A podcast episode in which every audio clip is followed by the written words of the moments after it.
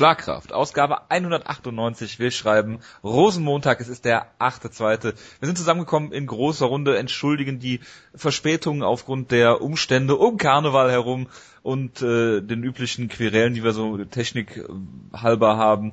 Heute erst, wir haben eine relativ kurze Sendung, sage ich an zu Anfang, äh, wird wahrscheinlich nicht so werden. Ich begrüße zu meiner Linken den Jonas. Servus. Und zu meiner Linken den Wutke, äh, Rechten den Wutke, Entschuldigung. Wutke. Guten Abend. Äh, wir starten in Medias Res. Wir haben äh, eine Fight Night zu besprechen, die mal ein Pay-Per-View war und äh, eine News-Ecke zum Schluss noch. Sonst gibt es nicht viel zu bereden, bevor wir dann nächste Woche über Bellator und die UFC reden. Sensationell. Ich freue mich schon. Schön. Ja. So schön. Äh, im, ich meine, was gibt es denn Besseres, als dann später über Bellator ein Review zu machen bei Schlagkraft 200? Ja, das gibt, ich kann mir nichts Schöneres vorstellen. Ich bin. Wir beenden Schlagkraft 200 mit Kimbo Slice gegen Dada 5000. Ja, es wäre eigentlich ein gutes Ende für diese Sendung. Es ist gut, dass du das sagst. Es wäre interessant, ne? Aber, Nein, der Podcast, die bei Ausgabe 200 enden, sind sowieso alle scheiße. Gibt's da Beispiele für? Jonas, sein Lieblingspodcast. Jonas, sein Lieblingspodcast. Gut. Da, da, dazu möchte ich nicht weiter. Da, Ja, dann, dann ist mir einiges klar. Nachdem, nachdem Patrick Ryman da ausgestiegen ist, war eh die Luft raus, von daher. Ja klar. Das wäre wie wenn du aussteigen würdest, weil du äh, uns verlässt oder so. Ja, das äh, ist nicht abzusehen, dass ich mal demnächst nicht mehr da sein könnte für Ja. ein paar Ausgaben. Das ist sehr, verklausuliert, wie wir hier reden. Ähm, äh, ich habe im Forum gelesen, dass ähm, äh, ich glaube JKL oder JKL oder JKL, äh, User sich gefreut hat Jockel. darauf. Jockel? Ja, der Jockel. Ja, cool. Okay. Ähm, sich gefreut hat äh, auf ein äh, Review zu Stephen Boy Wonder Thompson gegen Johnny Hendricks ähm, über die Beweihräucherung, die der Wutke gleich an wird. Und deshalb, ich glaube, ähm, ohne ohne groß äh, große Umschweife, ähm, Wutke, du hast den Main Event logischerweise gesehen, dein äh, Favorit Stephen Boy Wonder Thompson, gegen den du äh, letzte Woche getippt hast, ähm, hat dennoch gewonnen und hat Johnny Hendricks nach allen Regeln der Kunst auseinandergenommen und ich möchte da kurz, bevor du anfangen kannst, kurz Brian Stan zitieren, ähm, ein, ein Zitat, was ich, ähm, was mir noch so in Erinnerung geblieben ist, it wasn't even close. Bitte. Ja, das, das stimmt sogar. Es ist unglaublicher ähm, Kampfverlauf gewesen, wenn man mal ganz ehrlich ist, denn ich habe letzte Woche ganz klar gesagt, Johnny Hendricks ist der klare Favorit. Wenn er den Kampf so kämpft, wie er ihn normalerweise kämpfen wird, wird er hier gewinnen. Er kann den Kampf bestimmt zu Boden nehmen. Er ist ein perfekter Wrestleboxer und wird gegen einen klaren Stand-Up-Kämpfer wie Thompson wenig Probleme haben, denn gegen wen hat er alles schon gekämpft und gewonnen? Robbie Lawler, Matt Brown, alles richtige ähm, Killer, er hatte nur Probleme gehabt mit GSP, in dem Sinne, dass er da klar verloren hat, aber manche Leute haben ihn halt auch vorne gesehen, ist auch völlig egal. Er ist ein richtig starker Superkämpfer und jetzt ähm, droht er John Fitch zu werden. Äh, jetzt hat er nämlich seine erste schwere Niederlage und die ist auch ein, per Knockout gewesen. Und ich meine, den Jo- John Fitch-Fall hat er ja selbst eingeleitet, auch mit einem schweren Knockout. Vielleicht kann er das nachmachen. Vielleicht sehen wir bald John Hendricks bei der World Series of Fighting. Da kann er dann gegen Jack Seals antreten. Das wäre super. Ja, das wäre auf jeden Aber Fall. nein, ähm, ich habe letzte Woche gesagt, ähm, wenn ich ähm, falsch liege, dann werde ich vor ähm, Stephen Wonderboy Thompson auf die Knie gehen, werde tun, was er von mir verlangt. Das werde ich auch weiterhin tun. Meine Knie tun aktuell sehr weh.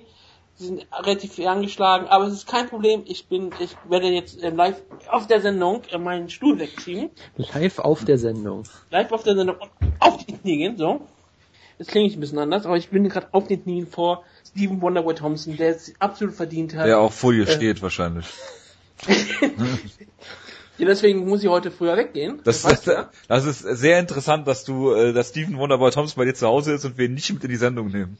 Kurze Frage, ähm, wer übersetzt das Wir machen Ganze keine denn? Interviews. Hast wir du, machen keine Interviews. hast du den Übersetzer von Dennis Siever da, damit Stephen Thompson auch versteht, worum es hier gerade geht? Also bitte, ähm, Stephen Wonderboy Thompson ist fließend in Deutsch, so wie John Hendricks mit seinem Hund auch redet auf Deutsch. verstehe, verstehe. Ja, auf jeden Das Fall. fand ich Gut absolut. Nein, ähm, es ist ein absolut geiler Kampf von Thompson gewesen. Es wirkte die ganze Zeit so, als hätte Hendricks keine Ahnung gehabt, wie er darauf reagieren soll, dass Jo- Johnny äh, mit Stephen Wonderboy Thompson eine ganz andere Stance hatte. Und, wie wir letzte Woche ja auch angesprochen haben, seine sehr, sehr ansatzlosen Kicks. Ich, die ganze Zeit wurde Johnny Hendricks mit diesen Kicks malträtiert und Johnny Hendricks war so, als hätte er noch nie so äh, dafür trainiert gehabt, dass die Kicks von Stephen Wonderboy Thompson komplett anders kommen, dass sie sehr, sehr anderslos sind, sehr schnell aus anderen Positionen kommen. Und jedes Mal war Johnny Hendricks davon sehr überrascht. Darf ich und dazu kurz was sagen? Den, Ja?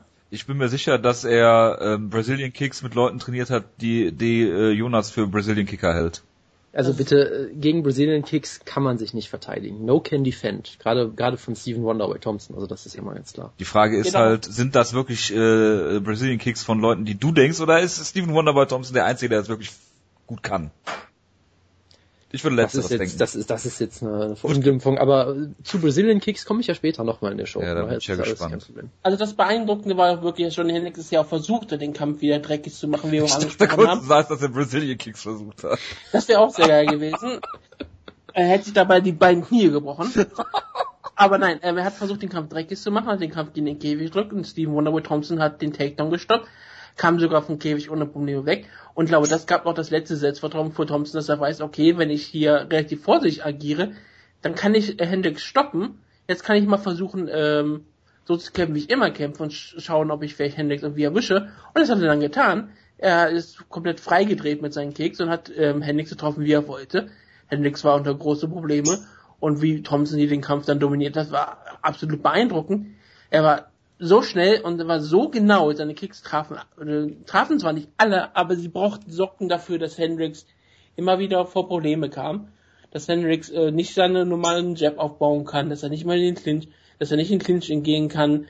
Thompson hat dafür gesorgt, dass ähm, er die Distanz halten konnte und das hat er absolut klasse gemacht und als er ihn gefinisht hat, das war ähm, ein, eine der beeindruckenden Sachen, die ich in letzter Zeit gesehen habe. Denn Johnny Hendricks hat gegen absolute Killer gekämpft und die konnten ihn nicht finishen. Die haben ihn zwar auch vor Probleme gesetzt, aber Hendricks hat, ist durch die durchgelaufen, hat die Kämpfe dann häufig dann sogar noch gewonnen. Und hier war Steven Thompson, der nicht für seine große Power bekannt ist, sondern höchstens für seine Geschwindigkeit seine Genauigkeit. Und der finisht Johnny Hendricks und das ist ein ähm, Finish in dieser Art, wo ich sage, würde Thompson jetzt einen Teilshot bekommen, habe ich kein Problem mit, weil wenn du Johnny Hendricks besiegst, hast du für mich auch einen Teilshot verdient. Absolut. Ähm, du hast schon darüber geredet, ähm, dass er nicht bekannt ist für seine für seine Knockout-Power, sondern eher für seine Präzision. Aber ähm, ich finde, du, kann, konntest in diesem Kampf absolut sehen, dass er dass er jetzt Selbstvertrauen hat in seine in seine ähm, in seine Techniken. Er, er hat viel bessere Beinarbeit an den Tag gelegt als vielleicht am Anfang seiner UFC-Karriere, wo er zum Teil halt ein relativ statisches Ziel war. Ähm, Bevor Matt Brown zu Boden genommen wurde. Genau, genau, das, das, das, das, das meine ich damit zum Beispiel. Ähm, und wenn du, wenn du zum Beispiel, äh, Pat Barry hat mal gesagt, die größte Umstellung vom Kickboxen ähm, zum, zum MMA ist, dass du nicht die Frequenz schlagen kannst, wie du das im Kickboxen machen würdest, weil immer die Gefahr des Takedowns da ist. Und ich glaube, Stephen, äh, Stephen Wonderboy Thompson hat es jetzt geschafft, endlich ähm, diese Beinarbeit fürs MMA so zu adaptieren, dass er halt auch äh, sich nicht am Käfig stellen lässt, sondern halt auch den Takedown stoppt Underhooks bekommt und dann einfach rauszirkelt, ohne sich da großartig auf irgendwelche äh, Spielchen einzulassen oder dann nochmal zu Boden genommen zu werden, so ein bisschen, ich sag jetzt mal übertrieben gesagt, in Anführungsstrichen gebrochen zu werden wie im Matt Brown Kampf, ähm, sondern jetzt, dass das, das äh, MMA so für sich äh, adaptiert oder gelernt hat, ähm, dass, das, dass er jetzt so schwer. Er hat, John Hendricks hat nicht einmal die Distanz schließen können, äh, was das, äh, Also einmal konnte er es am Käfig. Ja, klar. Vorbei. Ja gut, aber ich meine, das ist wie ein Takedown, wo du direkt wieder aufstehst, also eigentlich nichts. Ja. Genau, er- Du kannst, er hat du kannst nicht sagen, dass Johnny Hendricks es nicht versucht hat. Ne? Du kannst nicht sagen, dass Johnny Hendricks es nicht versucht hat. Ähm, äh, aber er, er hat es versucht, es hat, er hat's nicht geklappt, es hat nicht geklappt und er hat halt Johnny Hendricks aussehen lassen, als wäre Jake Ellenberger und das sagt einiges aus. Und die Frage ist halt, wie geht's weiter mit Johnny Hendricks, aber da reden wir gleich drüber. Jonas, willst du noch was sagen? Ja, auf jeden Fall. Also es, es war eine absolut traumhafte Leistung, wo ich dann wirklich auch mit, mit offenem Mund da stand, weil ich meine, ich habe mich ja gerne mal über Stephen Boy so ein bisschen lustig gemacht. Ähm, einfach auch äh, als, als Kontrastpunkt zum Woodke, der es vielleicht ein bisschen zu sehr in die andere Richtung manchmal übertrieben hat, hätte man denken können, aber jetzt äh, sind, sind wir ja berichtigt worden. Und ich meine. Genau, was er hier gemacht hat, war ja traumhaft. Ich meine, diese, diese Takedowns da, er wurde einmal zu Boden genommen, ist sofort aufgestanden und hat auch wunderbar dafür gesorgt, dass äh, Hendricks nie in den Kampf gekommen ist, weil ich habe immer Hendricks eigentlich sehr gehypt als hervorragenden Striker, auch der sehr schöne Kombinationen zeigen kann und so weiter und so fort. Aber dazu muss Hendricks halt erstmal in den Kampf überhaupt reinfinden. Das hat er halt im Stand überhaupt nicht geschafft. Also das war halt wirklich traumhaft, wie ähm, Steven Thompson halt wunderbar die Distanz immer hält und dann aber auch mal durch einen Schritt nach vorne geht und einen Kick zeigt und Hendricks ist dann gezwungen, wieder einen Schritt rückwärts zu machen und Hendricks ist halt nie in seinen Rhythmus gekommen und natürlich, Hendricks ist auch nicht der größte in der Gewichtsklasse und hat keine besonders große Reichweite, von daher hatte er natürlich äh, in der Distanz absolut keine Chance. Ja gut, jetzt ist ja auch Und- eigentlich ein Lightweight. Ja, der, ganz klar natürlich, das, das kommt ja noch dazu. Und übrigens, er hat 170 Pfund gewogen, also over under schon mal ein Punkt für mich. Ja, und äh, ich meine, ich hatte ähm, nach dem Kampf gegen Ellenberger hatte ich ja so ein bisschen gesagt, ja gut, Ellenberger boxt auf Distanz mit äh, Steven Wonder bei Thompson, so kann das ja nichts werden und habe mich da so ein bisschen die Schuld auch viel bei Ellenberger ähm, ge ge gesucht, weil der ja auch generell in letzter Zeit durch sehr uninspirierte Kämpfe aufgefallen ist. Aber mittlerweile äh, muss ich dann einsehen, das hat System bei Wonder Wonderboy Thompson. Das ist halt auch verdammt schwierig, äh, die Distanz zu schließen, weil, äh, sag ich mal, wenn er die Distanz erstmal hat, er hat gute Beinarbeit, er ist gut darin, äh, dann äh, ja dafür zu sorgen, dass der Gegner sich schließen kann. Auf Distanz ist er halt unfassbar gefährlich mit seinen präzisen Kicks.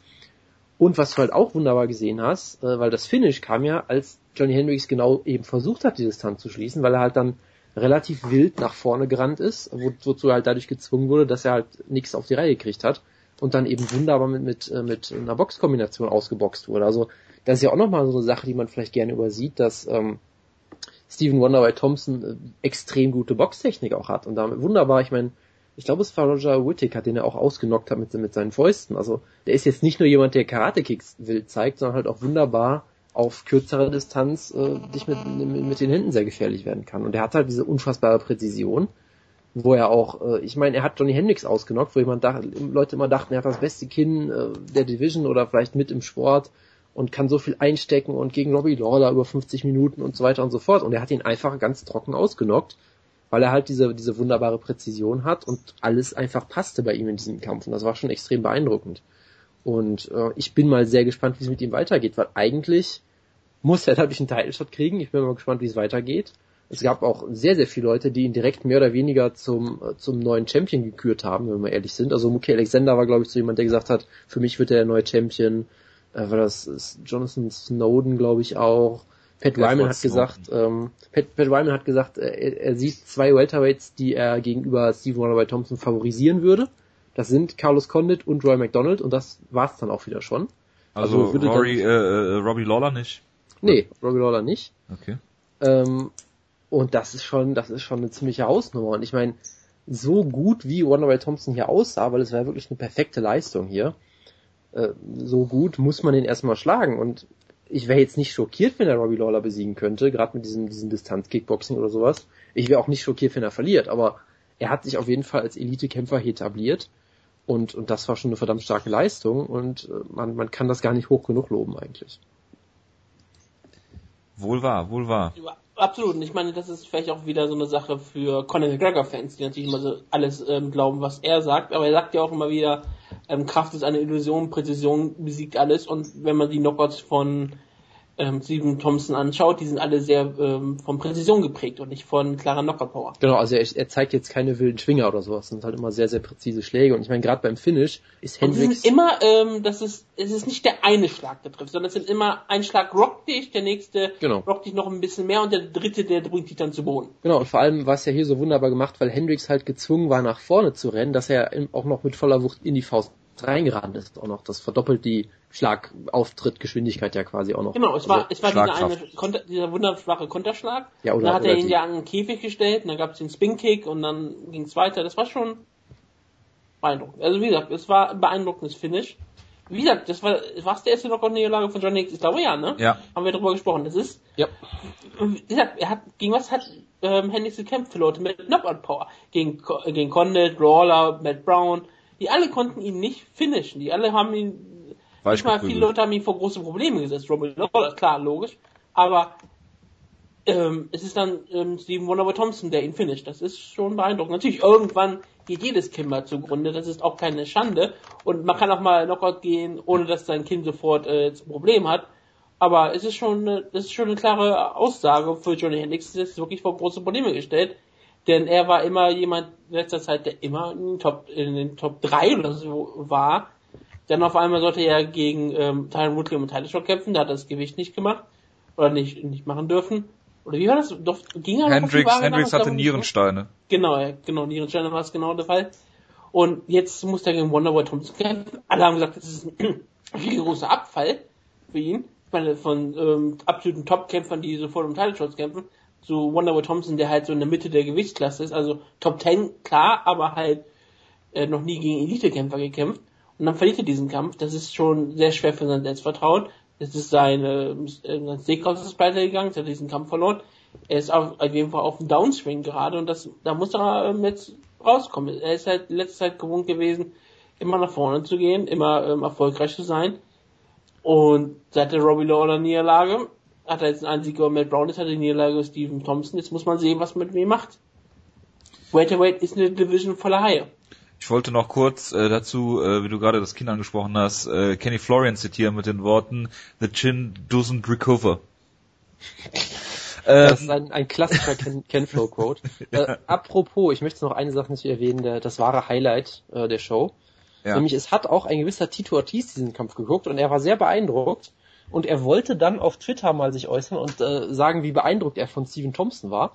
Und wir kennen ja Tito Ortiz und seine Beherrschung der englischen Sprache. Es hat nicht so ganz geklappt. Es ist ein legendärer Tweet entstanden, der sofort leider wieder gelöscht wurde. Schade. Ich zitiere ihn mal. Bitte. Ähm, This guy is from real, also er wollte for real eigentlich schreiben, so wie Houston Alexander for real ist, hat dann from real geschrieben und hat dann verlinkt at Steven Thomason, der irgendein so ein Typ ist, den niemand kennt, weil er irgendwie den Twitter-Account von Steven Wonderboy Thompson nicht gefunden hat.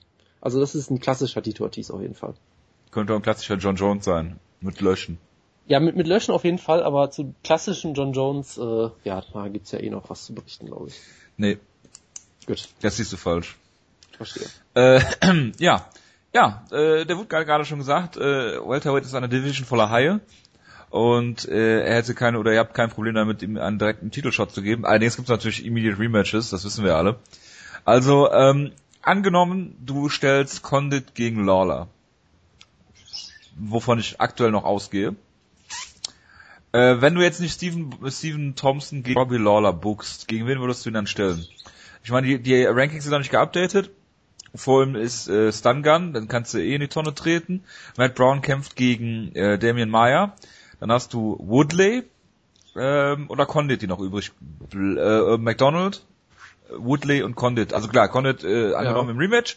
Dann hast du äh, Roy McDonald oder Tyron Woodley. Gegen wen würdet ihr ihn stellen? kämpft McDonald nicht gegen Hector Lombard? Also irgendwie, also ich weiß Kann nicht, sein. ob offiziell ist, aber das, das wurde auf jeden Fall öfter Nee, mal. hey, hat der Hector Lombard nicht einen anderen Gegner? Ich dachte, der Kampf wurde zumindest, ich guck gerade mal nach auf jeden Guck Fall. grad mal nach. Aber Dann frage ich dich mal, Wutke. Gegen wen würdest du denn äh, Wonderboy stellen, wenn nicht direkt der Titelkampf? Äh, Die Sache ist, ich würde ihnen direkt einen Titelkampf geben, Ja, einfach klar. aus dem Grund, dass es keinen Rematch gibt und ich und auch, weil er sich absolut verdient hat. Das riesengroße Problem ist, was, die sagt, was, was willst du machen?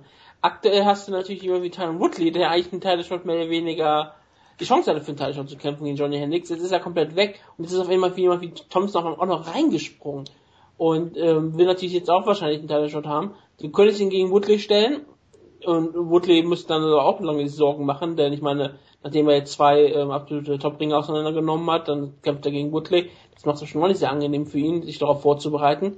Und ich, ich weiß nicht, ich würde ihnen wirklich, wirklich das Title Shot geben und wenn nicht, dann muss man sehen. Und wie gesagt, die Division ist jetzt ziemlich interessant. Wie gesagt, Condon kann Title Shot bekommen, ähm, Won- Wonderboy kann Title Shot bekommen, Woodley kann ihn einfach auch so einfach bekommen.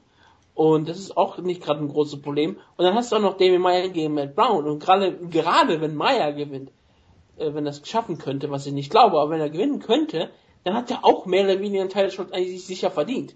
Und plötzlich hast du drei, vier Kämpfer, die ähm, alle ihren Anspruch drauf haben auf einen Title Shot. Ich glaube, Carlos konnte, wie gesagt, deswegen 3-4, weil ich sage, er hat verloren, deswegen soll er vielleicht nochmal einen Kampf machen. Aber auf jeden Fall sind da für viele Fans hat er sich einen Title verdient. Deswegen gibt es aktuell vier Kämpfer, die alle um einen, einen Title kämpfen. Und das ist schon eine beeindruckende Sache. Zum Glück ist Brawler ja einer, der wenigstens häufiger antritt. Auch wenn er natürlich etwas kürzer treten wollte in diesem Jahr, glaube ich. Aber Vielleicht trotzdem. auch zu seiner Gesundheit mal eine Pause gönnen. Ja klar, das ist auch wichtig, aber es ist schon beeindruckend, wie diese Gewichtsklasse, wir haben mal darüber gesprochen, dass mit dem Abgabe von GSP und dadurch, dass ähm, am Ende Law den Titel gewonnen hat in, im Rematch gegen Johnny Hendricks, ist der komplette Wilde Westen geworden ist und es ist immer noch so. Jetzt, selbst nach zwei Jahren ohne GSP, ist es immer noch der, das, bei, bei drei, äh, im Jahr 2016 wird es dann drei Jahre ohne GSP sein, ist es immer noch der komplette Wilde Westen, wo alles möglich ist. Das ist großartig. Es ist auf jeden Fall die äh, beste Division in der UFC aktuell. Das- Im Sinne das- von, was möglich ist. Das Geile ist halt auch, dass Robbie Lawler davon der Champion ist. Immer noch sehr faszinierend. Ähm, trainiert Wonderboy Thompson eigentlich noch bei, äh, bei, bei TriStar? Er trainiert auf jeden Fall ähm, zeit, zeitweise dort. Okay. Aber ich Jonas, weiß nicht, aber hast es du- ist nicht sein Hauptcamp. Bitte? Hast du nachgeguckt, ob äh, Roy McDonald gegen Hector Lombard? Also offiziell ist es nicht. Es gab sehr viel Gespräche darüber, äh, scheinbar im November schon, also irgendwann letztes Jahr und zudem ist da irgendwie nichts mehr scheinbar bei rumgekommen. Also aktuell hat er scheinbar gar keinen Kampf gebuckt. Okay. Von daher, es wäre auf jeden Fall eine Option, aber ja, du hast aktuell das Problem. Ich meine, Tyron Woodley können wir, glaube ich, äh, vergessen, weil ich glaube, die UFC mag ihn nicht. Und er hat halt auch ewig nicht mehr gekämpft. Und zwar ohne eigene Schuld im Prinzip, weil er hatte den, den Sieg über Gastelum, der, das hätte ein großer Sieg sein sollen, war es aber nicht, weil Gastelum es verkackt hat. Und dann bei Hendricks hat er auch wieder ohne Schuld nicht kämpfen können, aber da wird er noch mindestens einen Kampf gewinnen müssen, da bin ich mir ziemlich sicher. Ja, Und ja nicht gekämpft, ähm, genau, und ansonsten der, der, der Meyer gegen Brown-Sieger hätte es sich sicherlich verdient, äh, Wonderboy hätte es sich jetzt verdient. Von daher ist, also es ist schwierig. Aktuell hast du wirklich einige Kandidaten und ich bin mal sehr gespannt, was sie machen. Und also das Schöne für mich ist halt, du kannst eigentlich nichts falsch machen, fast in der Situation, wie ich finde. Ich hätte weiterhin kein Problem mit, mit einem Rematch für Condit, weil der Kampf halt toll war, auch wenn sicherlich Wonderboy Thompson es aktuell am meisten vielleicht verdient hat, aber ich bin gespannt. Gut. Und Johnny Hendricks? Wo war das Johnny Hendricks? Wenn er gegen einen Welterweight schon die Distanz nicht schließen kann, im Middleweight wird es nicht unbedingt leichter, auch wenn die Division vielleicht nicht so voller Haie ist. Also Wutke hatte von Anfang an recht, er muss ins Lightweight und wird dann bei dem Versuch, das Weight äh, zu cutten, einfach sterben, vermutlich. Genau. Es wäre kein Verlust. Um Gottes Willen. Gut, dann machen wir die Ausgabe mal zu Ende für heute. Kommen wir zum Co-Main Event. Roy Nelson hat Ja. äh, Team Schlagkraft. Bitte? Team Sackkraft, ja, genau. Team Schlagkraft, Jared Rochold besiegt und der Jonas hat es sich sogar angesehen, Jonas. Äh, Ich hatte es mal im Hintergrund laufen, während ich äh, irgendwas gemacht habe. Ich weiß nicht, ich konnte es mir nicht angucken. Es war Eine ganz schlimm. Steuererklärung. Genau, meine, meine Steuererklärung, sagen wir einfach so, meine Steuererklärung. Ähm, und ich sag mal so, eine Steuererklärung ist deutlich spannender als dieser Kampf, weil das war selbst für Jared Rochold Verhältnisse ein ziemlich schlechter Kampf, weil sonst hast du wenigstens noch dieses Comedy-Element, äh, äh, dass er halt nach der, in der dritten Runde komplett fertig ist und ausgenockt wird, aber irgendwie auf den Gegner drauffällt und deswegen gewinnt oder irgendwie sowas in der Art. Hier war es wirklich so, er hat, glaube ich, in der dritten Runde zum ersten Mal einen Takedown versucht, sofort nicht geschafft und es dann wieder sein lassen. Ähm, und es ist halt einfach nichts passiert im Prinzip. Also es war ganz, ganz furchtbarer Kampf. Ryan Nelson hat halt ein paar Schläge gelandet und deswegen gewonnen. Ähm, was halt auch ein sehr toller Anblick war, Ryan Nelson wollte halt die Takedowns verteidigen, ist in der ersten Runde wirklich rausgekommen, so als würde er irgendwie, weiß ich nicht, so ein Sumo-Kämpfer sein, also quasi mit, mit komplett äh, äh, durchge, äh, durchgebogenen Knien, sah dann so aus, als wäre er ungefähr 1,70 groß, weil er so total versucht hat, seinen Schwerpunkt total niedrig zu machen. Sah sehr lustig aus, aber ansonsten ist wirklich absolut nichts passiert und der Kampf war absolut furchtbar.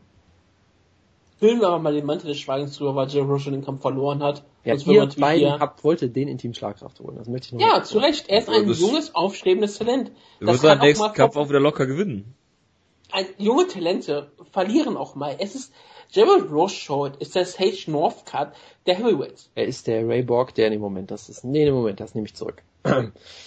nee, aber ich sag mal so, man, jedes Talent kommt mal vor Probleme. also man muss, man muss Jared Roadblock. Rochold äh, dafür loben, er hat eine komplett neue Art äh, gefunden zu kämpfen, die noch schlimmer ist als seine vorherige. Und das ist schon irgendwie beeindruckend. Nur, dass Jared Rochold eindeutig besser ist als Ray Borg. Darauf werde ich jetzt einfach gar nichts sagen. Es ist auf immer doppelt so äh, schwer wie Ray Borg. Also er hat mehr Siege in der UFC als Ray Borg und auch zwei Niederlagen wie Ray Borg, was Jonas ja immer noch anzweifelt, aber gut. Äh, OSP gegen Feijau besprechen wir bitte nicht. Äh, OSP hat gewonnen, wie zu erwarten war. Joseph Benavides gegen Zach Markowski. Bitte. Also, ich möchte ganz kurz zu OSP gegen Feijau sagen, dass der Kampf absolut scheiße war. Ja, super. Ähm, ja, und, und OSP hat sich äh, sofort verletzt und Feijau hat sich dann gedacht, ich versuche trotzdem nicht den Kampf zu gewinnen. Das war ganz toll.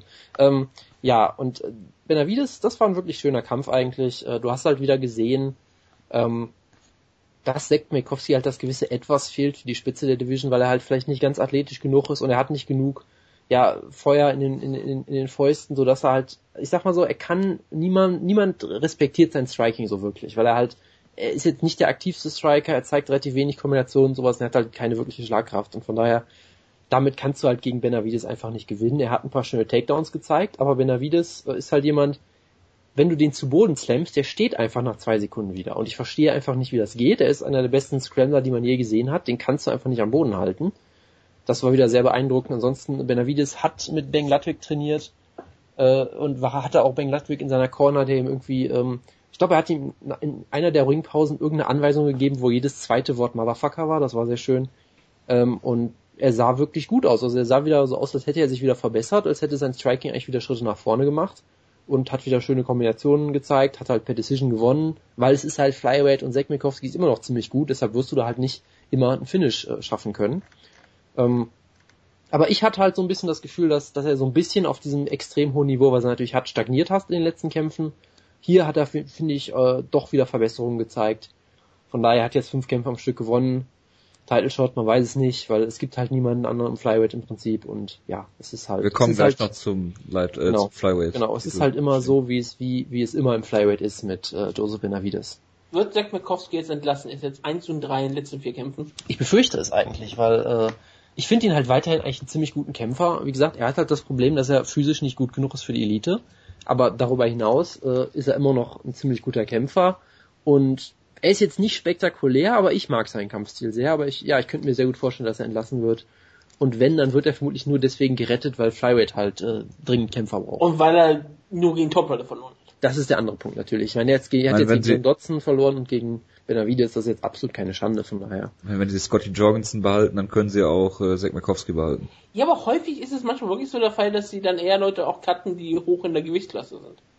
In den Rankings häufiger gegen Top-Leute verlieren, wenn dann genauso bewertet wie die ganzen Journeyman-Kämpfer. Tja, man weiß es nicht. Warten wir mal ab. Gut, ähm, Micha Sirkunov gegen Alex Nicholson. Jonas, willst du dazu was sagen? Oder? Da war die Ähm, Story ja bei den Weigh-Ins, als ähm, Alex Nicholson was, ne? Genau. Der äh, seiner, Seiner Frau Freundin Heirat, ein- seiner, ja. seiner Freundin Heiratsantrag machte, sie wahrscheinlich annahm und jetzt wahrscheinlich überlegt, doch lieber Misha Sirkunov zu heiraten. Wahrscheinlich. Nein, also äh, Sirkunov gilt wohl als ziemlich großes Talent und äh, von seinem Gegner weiß ich gar nicht. Es ist ja, glaube ich, nicht so kurzfristig eingesprungen oder irgendwas war da auf jeden Fall. Und äh, Sirkunov sah hier sogar ziemlich gut aus und er hat halt diese großartige Submission, wo er einfach einen Neckcrank geholt hat. Und äh, ich weiß nicht, ob er Nicholson den Kiefer dabei gebrochen hat, das glaube ich dann nicht, aber er hat auf jeden Fall irgendwas ekliges mit seinem Kiefer gemacht, was du wirklich hören konntest. Ausgekugelt. Genau, Mhm. es hat sehr, sehr schön, äh, äh, sehr schöne Geräusche gemacht, die sehr eklig waren und ähm, von daher, das war ein schönes Finish natürlich und Zirkunov scheint ein Talent zu sein, was in der Gewichtsklasse ja selten genug ist. Von daher, mehr muss man da auch nicht zu sagen. Und ich meine, er ist ein Balte, also wenigstens, er ist zwar schon lange in Kanada, Willst du damit sagen, dass er, dass er der neue Baruto ist? er ist ähm, UFC's Baruto, weil die haben ist der überhaupt neue keine Kämpfer. Sie haben keine beiden Kämpfer. Normalerweise sind das die Leute, die in, in, bei M1 wäre er nicht frühzeitig nach Kanada ausgewandert. Schade, er wäre bei Ryzen gut aufgehoben gewesen. Und dort hätte er den Gegner den Kopf abreißen können. Es wäre gefeiert worden. Ja. Ähm, absolut über, äh, ab, äh, apropos übertriebene Härte, äh, Mike Pyle hat gekämpft, der ja auch schon gegen Andrei Arlovski einen sehr brutalen Kampf verloren hat. Ja, Er hat Sean Spencer besiegt. Was war da denn los? Ja, äh, Young Man Mike Kyle mit seinen 40 Jahren. Mike ähm, Pyle. Mike Kyle. Äh, ja, Mike Kyle, der natürlich auch. Mike Pyle mit seinen 40 Jahren. Jetzt bringe ich hier schon irgendwas durcheinander. Äh, das war ein, auch ein großartigen Mullet. ziemlich unterhaltsamer Kampf, genau. Ähm, das wurde auch von Brian Stan irgendwie thematisiert, dass, dass jemand, der mit 40 noch ein Mullet hat, auf jeden Fall ein, ein ganz großes Badass ist oder so. Ähm, und Mike Pyle hat, äh, hat Ja. die erste Runde Aber verloren. dass Jonas aus Essen der Mike Pyle natürlich abfeiert mit der Frisur und Fuchsschwanz im Auto ist klar. Ich äh, kommentiere das jetzt nicht. Nee, ähm, klar. Mike Pyle wurde in der ersten Runde gedroppt und sah nicht wirklich gut aus. Er sah schon aus wie jemand, der 40 ist vielleicht und nicht mehr der schnellste ist und so weiter und so fort. Ähm, was man aber dann sagen muss, Mike Pyle hat halt seinen, seinen Veteranen-Status gezeigt, hat Dann sich, gut in Extreme Kultur Grappling. ja, hat sich gut in den Kampf zurückgekämpft, hat gezeigt, dass er einfach eigentlich alles kann. Was ist das Tolle an Mike Pyle? Er kann im Prinzip alles und hat irgendwie unfassbar tiefe, tiefe Skills in jedem Bereich, weil er halt schon so lange dabei ist und hat dann äh, in die zweite Runde schon klar gewonnen. Und dann in der dritten Runde ähm, hat er Sean Spencer mit einem wunderbaren Spinning Back Elbow gerockt und dann traumhaft gefinisht mit äh, Elbows und Knee Strikes aus dem Clinch. Also war wirklich ein sehr, sehr schönes Finish und generell ein unterhaltsamer Kampf. Äh, aber trotzdem, äh, Mike Pyle ist jetzt 40, das hat man ihm auch mittlerweile angesehen. Und ich sag mal schon, Spencer ist jetzt auch kein Top-Kämpfer, also von daher wäre vielleicht ja auch, ich, ich rede ja immer gern Leuten Karriereende ein, deshalb wäre es vielleicht ein schöner Abschluss, dass, dass er mal einen richtig schönen Finish besiegt. Aber Mike Pyle ist immer unterhaltsam auf jeden Fall. Quicksand, wir werden nie vergessen, wie wir ihn in London mal gesehen haben, äh, wo er John Hathaway äh, ja, hat versinken lassen in seinem Quicksand. Und ja, wunderbarer Gatekeeper, Veteran und äh, auch hier wieder ein sehr schönes Comeback auf jeden Fall. das ist richtig. Ich sehe gerade, dass äh, auf Twitter gefordert wird, dass man Kabaddi wieder auf Sky zeigt. Da bin ich kurz sprachlos. So. Ja, da musst du auch sprachlos sein. Du musst ja Luft anhalten, immer Kabaddi, Kabaddi, Kabaddi sagen. Ja. Äh, Josh Burtman gegen KJ Nunzio, hast du das gesehen? Ähm, ich habe gehört, dass es äh, der schlechteste Kampf war, bis es halt den Jared Rochold Kampf gab natürlich. Äh, KJ Nunes hat scheinbar in der ersten Runde zwei Strikes versucht oder irgendwie sowas. Ja, aber das waren exzellente Weltklasse Boxing Strikes. Ja klar, aber das, das, das hat auch fast gereicht, um Josh Bergman sicherlich siebenmal auszunocken fast, aber er hat dann irgendwie den Kampf verloren. Mysteriöserweise. Legendär sozusagen. Ja, absolut, absolut. Ähm, Derek Lewis, der nicht in Team Schlagkraft ist, im Gegensatz zu Jared Rochold, hat äh, Damian Grabowski äh, besiegt. Mit exzellentem Weltklasse-Punching, exzellentem Weltklasse-Grappling, ja. Ja, und Exzellenten Weltklasse-Sprawling. Ja, und Ja. exzellentem Weltklasse Post-Fight Taunting, muss man ja auch noch mal sagen. Es gibt da ein großartiges Foto von, was ich jetzt mal schicke, Ja, ich gucke mir das jetzt an. wo wirklich aussieht, als wollte er den armen Damian Grabowski danach noch aufessen. Während ich mich gerade informiere, dass Kabaddi wirklich bei Sky Sport 3 in England läuft. Nee, also ich, ich, was man halt sagen muss, äh, Derek Lewis ist so jemand, wo man eigentlich denkt, es sollte nicht funktionieren, weil er ist halt, das Einzige, was er eigentlich im Prinzip hat, ist, er, Athletik. ja, und er kann verdammt hart zuhauen. Also er hat ja wirklich Ja, über, reicht. 90, über 90 Prozent seiner Kämpfe per Knockout gewonnen oder irgendwie sowas in der Art. Er kann ein ganz klein bisschen ringen und er hat halt furchtbar gutes Ground and Pound sogar und das muss man ja mal sagen, weil Ground and Pound ist durchaus ne, ein Skill. Da geht's ja nicht nur darum, einfach wild auf Leute einzuschlagen, auch wenn es oft so aussieht. Und da hat, Ortiz. Da hat er ein Fable für und Ground and Pound ist wirklich wunderbar. Ich meine, er hat diese ekelhaften Cut geöffnet bei Grabowski. Bei einem sofort. Schlag, der nicht mal getroffen hat. genau. Da ist Allein- aber, glaube ich, nur der Windzug. allein durch die Windkraft hat Ja. er hat eben den, den Schädel quasi abgerissen fast schon. Ja, und dann hat er halt ein wunderbares Finish geholt, seinen wunderbaren Taunt. Und äh, ich mag den Kerl, er ist einfach irgendwie ein Kultkämpfer mittlerweile. Und ja, ich meine, wie der von Randy Orton. wenn du verdammt hart zuhaust und groß und kräftig bist, das reicht im Heavyweight im Zweifel halt. Und das ist ja das Tolle am Heavyweight. Deshalb fordere ich jetzt natürlich sofort, ist es ein Rematch gegen Jared Rochold? Ich glaube schon, oder? Ich fordere einfach einen Kampf gegen Jared Rochold. Wutke, warum postest du gerade den gleichen Link in den Chat, den der Jonas vor exakt sechs Minuten gepostet hat? Weil ich den nicht gesehen habe, als Jonas gepostet hat. Das ist wirklich ein tolles Bild, wo du zweimal diesen, diesen, diesen, diesen Artikel siehst und zwi- zwischendrin Derek Lewis, der da auf dem, auf dem Boden kriecht. Ja. Das ist wirklich ganz groß. So. So viel aus dem Seelenleben von Schlagkraft und jetzt äh, nochmal ein kurzer Ausdruck aus dem Seelenleben von Jonas. Oder äh, Wutke, willst du noch was zu Derek Lewis sagen? Ja, ich bin immer beeindruckt, dass der gute Derek Lewis hier ähm, einen polnischen Kämpfer auseinandergeschraubt hat. Denn äh, ich weiß gar nicht, war Grabowski irgendjemand, der gehypt war? Nein, wir haben darüber gesprochen, dass er jemand ist, der gegen Tibura verloren hat. Und Jojo ist ein großartiger Gegner von äh, Maschin Tibura. Und deswegen haben wir ja schon gewusst, dass aus Grabowski nichts Großes kommen wird. Aber dass er so überrollt wird, habe ich dann auch nicht mitgerechnet. Luis ist jemand, klar, wenn du, Luis ist jemand, in den ersten zwei Minuten ist er ziemlich stark. Und wenn du dann ihm einfach deine Guard gibst, dass er sich auf dich drauflegen kann und dich auf die einschlägt, dann wirst du den Kampf auch verlieren. Er hat unglaubliche Power. Und sein Ground Pound ist eigentlich wirklich nicht schlecht. Das hat der Jonas auch klar gesagt.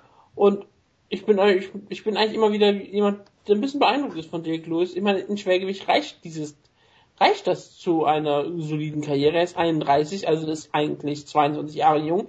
In Schwergewicht hatte zwei Siege in Folge. Seine letzte Niederlage war gegen John Jordan. Und er hatte mal einen Kampf gegen Jared Rochold, aber es war nicht in der UFC und deswegen könnte ich mir durchaus vorstellen, dass sie in der UFC nochmal ein Rematch haben werden. Äh, auf jeden Fall. Und er hat äh, den Legacy FC Heavyweight Titel gegen Jared Rochold gewonnen, den linear mittlerweile Big Ben Rothwell hält. Ja, weil er mit Mitchell geschlagen hat, geschlagen hat Genau. glaube ich, ne? Genau. Gut, äh, Jonas, ähm, Bitte. äh, jetzt kam ein Kampf auf der Karte. Ich habe ihn leider nicht gesehen, aber du erzählst mir bestimmt, wie Ray Borg gegen Justin Scoggins verloren, verlieren konnte. Ja, es war ein, Und ein äh, bevor bevor du anfängst, Jonas, ist Justin Scoggins jetzt der nächste Kämpfer, den du uneingeschränkt halten wirst? Ja, und ich erkläre dir auch warum. Es hat zwei Gründe. Er ist ihre. Grund eins, nein, Grund eins ist, er hat Ray Borg besiegt. Grund zwei, er hat Ray Borg mit Brazilian Kicks besiegt. Also ist das jetzt ein ganz klarer Fall, dass ich jetzt äh, von Ray Borg Abstand nehmen würde. Nein, Quatsch. Aber ähm, ich habe ja etwas polemisch mal gesagt, dass das die einzigen beiden Talente im Flyweight sind, was dann natürlich von euch wieder falsch verstanden wurde. Etwas polemisch. mhm. Was, was ich quasi so meinte, ist, die sind ja beide irgendwie 22 oder sowas. Also die zwei, die einzigen zwei extrem jungen Talente. Also zwei sehr hat. junge Leute im Flyweight unter vielen jungen Leuten. Ja, wie auch immer, auf jeden Fall äh, zwei der vielversprechendsten Talente. Deshalb war das irgendwie so ein komisches Matchup, wo du denkst, so eigentlich solltest du die nicht gegeneinander stellen, weil es muss halt einer dabei verlieren. Das ist immer so ein bisschen komisch. Ähm, natürlich trotzdem ein wunderbarer Kampf von der Ansetzung her. Der war auch ziemlich unterhaltsam. Es hat mich halt so ein bisschen betrübt, dass Justin Scoggins Ray Borg halt komplett auseinandergenommen hat, mehr oder weniger. Äh, jede Runde klar gewonnen. Es gab eine 10-8-Runde für ihn. Ich weiß gar nicht, mit welcher das sein mag, aber er hat jede Runde klar gewonnen, das kann man deutlich sagen. Ja, und das Problem war halt wirklich, Ray Borg äh, ist halt jemand, der lebt halt von seinem Grappling und von seinen Scrambles und Justin Scoggins hat ihm das überhaupt nicht erlaubt. Er hat hier Wonderboy Thompson-esque mit seinem großartigen Karate gekämpft. Er hat ihn wunderbar mit Kicks auf Distanz gehalten. Ray Borg hat es nie geschafft, die Distanz zu schließen. Also es war wirklich, hatte wirklich so einige Parallelen zum Main Event. Ähm, Scoggins, der, zeigt halt, der zeigt halt diese, diese Frontkicks zum, zum Knie, äh, Hook Kicks, Spinning Back Kicks, Brazilian Kicks, Head Kicks, Spin Kicks aller Varia Variationen. Also er ist da sehr, sehr dynamisch und flexibel im Stand und da ist halt Ray Borg einfach nicht äh, mit klargekommen. Und hat es dann halt auch nicht geschafft, den Kampf zu Boden zu nehmen, wurde stattdessen sogar von Scoggins ein paar Mal zu Boden genommen. Also es war rundum eine sehr, sehr überzeugende Leistung von Scoggins. Äh, Scoggins ist ja sowieso jemand, der äh, mit sehr, sehr viel Hype in die UFC kam, auch mit irgendwie 21 oder sowas in der Art und hatte dann halt ein paar unglückliche Kämpfe. Ich meine, er hat, ja das nochmal, er hat John Moraga, glaube ich, für eine Runde komplett auseinandergenommen und ist dann mehr oder weniger in die Guillotine reingefallen, was halt so die Spezialität von Moraga ist. Und gegen Dustin Ortiz hat er auch, ich weiß gar nicht mehr, wie der Kampf damals lief, er hat dann eine Split Decision verloren. Ich erinnere mich ehrlich gesagt nicht mehr, ob er das verdient war oder nicht. Aber er hatte halt äh, direkt so, hat er so ein bisschen Probleme gehabt am Anfang und jetzt sieht es so aus, als wäre er wieder auf dem richtigen Pfad. Er hat halt ein bisschen mehr Erfahrung jetzt noch gesammelt, ist jetzt deutlich souveräner als vorher, wo er vielleicht mal ein bisschen dumme Aktionen gemacht hat, die er nicht hätte machen sollen. Und die hat er halt wirklich sehr, sehr souverän seinen Stil runtergekämpft. Und ähm, ja, von daher habe ich auch kein Problem damit zu sagen, hey, er hat, ähm, er hat Ray Borg hier ganz klar besiegt, aber das ist auch absolut keine Schande, äh, weil äh, Ray Borg natürlich auch noch ein extrem junger Kerl ist, der vielleicht auch, ähm, der vielleicht auch, ja, ich sag mal, der vielleicht noch nicht diese große Herausforderung hatte, weil vielleicht ist das ja für, für ihn auch ein wichtiger, eine wichtige Erkenntnis, weil Ray Borg hat halt zuletzt äh, vor allem gegen jetzt, äh, sag ich mal, Leute gekämpft, die nicht auf so ganz auf seinem Niveau sind, mit denen er ein bisschen machen konnte, was er wollte. Und äh, vielleicht ist es jetzt deswegen auch so, dass er seine Skills nicht ganz so weit entwickelt waren, wie er vielleicht gedacht hat. Von daher ist Eine es vielleicht ein Borg lebt nur einmal, dann adaptiert er und dann ist kein Problem mehr. Genau, das, das wird er, ja, ich wollte diese Plattenwitz jetzt nicht machen, ähm, aber ja, das, das äh, ist durchaus äh, zu hoffen. Und von daher äh, bin ich mal gespannt und denke, vielleicht ist das so ein bisschen so, so ein Weckruf für ihn und er wird jetzt, äh, er wird jetzt mal, mal gucken, dass er, äh, dass er sich nochmal verbessern wird. Und von daher bin ich mal, bin ich mal sehr gespannt. Und worüber ich auch sehr gespannt bin, ich bin jetzt auf der Wikipedia-Seite von Ray Borg und hier steht ein Satz, dass äh, seit Das ist ja mal nichts Besonderes, dass hier nur auf der Wikipedia-Seite von Ray Borg ist. Es ist seine Startseite. Genau. Äh, trotzdem ist mir das noch nie aufgefallen. Hier steht, seit Januar 2019 wird Borg, ist Borg unter, äh, unter, äh, gibt Ermittlungen gegen ihn, dass er angeblich äh, mehrere äh, Beziehungen zu irgendwelchen mexikanischen Kartells habe. Und hier ist auch eine Quelle angegeben. Und wenn ich auf die Quelle klicke, linkt die mich auf die UFC.com Rankings. Also irgendwas stimmt hier nicht. Das ist entweder Wikipedia Vandalismus oder eine falsche Quellenangabe. Ich werde das natürlich investigativ, wie ich bin, äh, weiter Ja. verfolgen oder ignorieren, wie auch immer. Auf jeden Fall ähm, können wir mal gespannt sein, wie es sportlich weitergeht und auch was die Kartells angeht mit Ray Borg. Wir sind, wir sind sehr gespannt. Mhm. Auf jeden Fall. Ich habe jetzt einen wutgeesken Quervergleich im nächsten, äh, im nächsten Kampf. Noah Lahat ist der neue Frank Trick. Frank Trick verliert Er war immer- nackt. Hat davon Bilder gemacht? Nein, Kann ich die sehen? ich äh, befürchte, äh, nein. Ich kann das, ich kann das nicht ausschließen. Ah, okay. Äh, aber ich meine, äh, Frank Trick verliert immer äh, per äh, Rear Naked Choke und Noad Lahat schickt sich an, äh, nur noch per Flying Knee besiegt zu werden. Ich weiß nicht, wie er das immer schafft, aber er hat wirklich ein exzellentes Timing dabei, sich in Flying Knees reinzuducken. Ich glaube, er hat, ich, ich habe ich hab jetzt nur die zweite Runde geguckt, aber in der ersten Runde soll er den Kampf wohl ziemlich dominiert haben. Sah auch gegen Godofredo Pepe vielleicht nicht so schlecht aus, als dass man dann denken könnte, dass er per Flying Knee verliert. Ähm, ich bin dafür, dass er eine Gewichtsklasse runtergeht und als nächstes gegen Thomas Almeida kämpft. ich sah sogar die erste Runde. Danach bin ich, habe ich gesagt, okay, ich, ich schaue die schon dann lieber doch am nächsten Tag oder beziehungsweise wenn ich geschlafen habe, weil es war halt ein langweiliges 10-8 Grappling-Match. Im Sinne von, wo er nichts eigentlich gemacht hat, aber ähm, am Boden äh, Rivas sowas von dominiert, dass du wirklich sagen konntest, okay, das ist eigentlich eine 10-8-Runde, weil Rivas nicht den Hauch einer Chance hatte, aber Lard hat auch überhaupt nichts gezeigt, hat dann ausgemacht und habe ich wahrscheinlich ein brutales Fight nie verpasst. Was natürlich sehr tragisch ist und mich sehr aufregt. Ich, ich habe zu diesem Kampf nur zwei Sachen zu sagen. Nämlich der erste ist, Nordler Hart hat Geschichte geschrieben. Er ist Jo. der erste Kämpfer in der UFC, WEC Pride und Strikeforce Geschichte zusammengerechnet, der es geschafft hat, zweimal durch ein Flying Knee ausgenockt zu werden. Und das ist wirklich durchaus beeindruckend. Ähm, und die zweite Sache ist natürlich ganz klar, von Godofredo Pepe lernen heißt siegen lernen. Das hat man hier ganz deutlich gesehen. Und äh, Godofredo Pepe ist und bleibt eine große Inspiration für die ganze MMA-Welt, nicht nur für mich. Und das hat mich natürlich sehr gefreut hier. Ähm, ja, hatte ich auch gefreut, dass Mickey Gall gewonnen hat gegen Mike Jackson, den absoluten exzellenten Weltklasse-Kickboxer. Ist er direkt erstmal zu Boden geschlagen worden von Mickey Gall und dann äh, relativ schnell per Renaked Choke besiegt worden. An dem Kampf hat mich vieles gefreut. Ich habe den Kampf aber nicht sehen können, weil ich Internetprobleme hatte. Deshalb muss jetzt irgendwer anders übernehmen. Ja, das war alles, Das was war genauso wie Jojo gesagt hat. Mehr ist nicht passiert. Ja, okay, ist ja dann nicht wirklich passiert. Es war ein relativ wilder Schlag von Mickey Gold, der trotzdem getroffen hat, was sehr für Mike Jackson spricht. Ja. Mike Jackson hatte dann keine Kontrolle mehr über seinen Körper, weil er sehr, sehr angerockt war. Und Mickey Gold hat dann wunderbar schnell gefinisht, was ihn vor keine Probleme setzte. Schöner Renegade Choke und das war das Ende. Das, was beeindruckend war, war halt, Mike Jackson kam zu Bad raus, das hat alle Leute sehr gefreut, weil die MA-Twitter-Sphäre war natürlich über den Namen Mike Jackson so beeindruckt und Mike Jackson als MA-Reporter hat natürlich das auch gewusst, weil das ist eine normale Twitter-Sphäre. Und dass er denen die Freude macht, ähm, war zu erwarten. Die Frage wurde ja gestellt, ist er der erste akkreditierte MA-Reporter, der jemals in der UFC angetreten ist? Das ist natürlich eine spannende Frage, ob jemand wie Josh Salmon ein akkreditierter Reporter ist oder ob er einfach nur ein Kolumnist ist für Bloody Elbow, aber ist doch egal. Mike Jackson hatte danach auch wunderschön, glaube ich, fünf Minuten später, nachdem er kam vorbei, hat er sofort so einen Tweet gemacht und sowas gesagt. Ja, genau. ähm, das lief nicht wie geplant. Ja, es war ein sehr schöner Tweet. Äh, Das war auch so schnell, das fand ich sehr ja, ja, schön also daran, ich, ich, ich hatte auch spekuliert, ob er ihn Ryan Bader-esque noch aus dem Octagon getwittert hat. Er hat ihn schon vorbereitet gehabt, weil Ja, das, ja, das kann natürlich auch sein. denn Ein ich wer das- Böses dabei denken. Ey, wer jetzt mal ähm, den aber interviewt hat, der kann dann sowas tun. Ich meine, ich kann mir sowas, ich kann mir hier eher einen Fightfix vorstellen als bei vielen anderen Kämpfen, muss ich ganz ehrlich sagen. Aber ähm, sagen wir mal so, wenn der Hype, der nach um Mickey Gall entstanden ist von der UFC, war, war das beeindruckendste überhaupt. Dana White, der seine Erektion kaum in Grenzen halten konnte, in Interview mit Ariel Havani, Ariel Havani, der mal ähm, erwähnte, dass ähm, Mickey Gall ein echtes, aufstrebendes Talent ist. Also nicht wie die anderen nicht echten aufstrebenden Talente, über die die UFC normalerweise redet, sondern das ist ja ein echtes aufstrebendes Talent, über den schon alle anderen echten MMA-Reporter ähm, geredet haben, wie zum Beispiel Ariel Havani. Und deswegen ist es auch die Wahrheit. Und ähm, das Beeindruckende waren auch der großartige Staredown mit CM Punk, als Mickey Gall mehr oder weniger nicht wusste, ob er ihn jetzt eigentlich um Autogramm bitten sollte oder ob er ihn umarmen möchte. Er war auf jeden Fall sehr, sehr starstruck.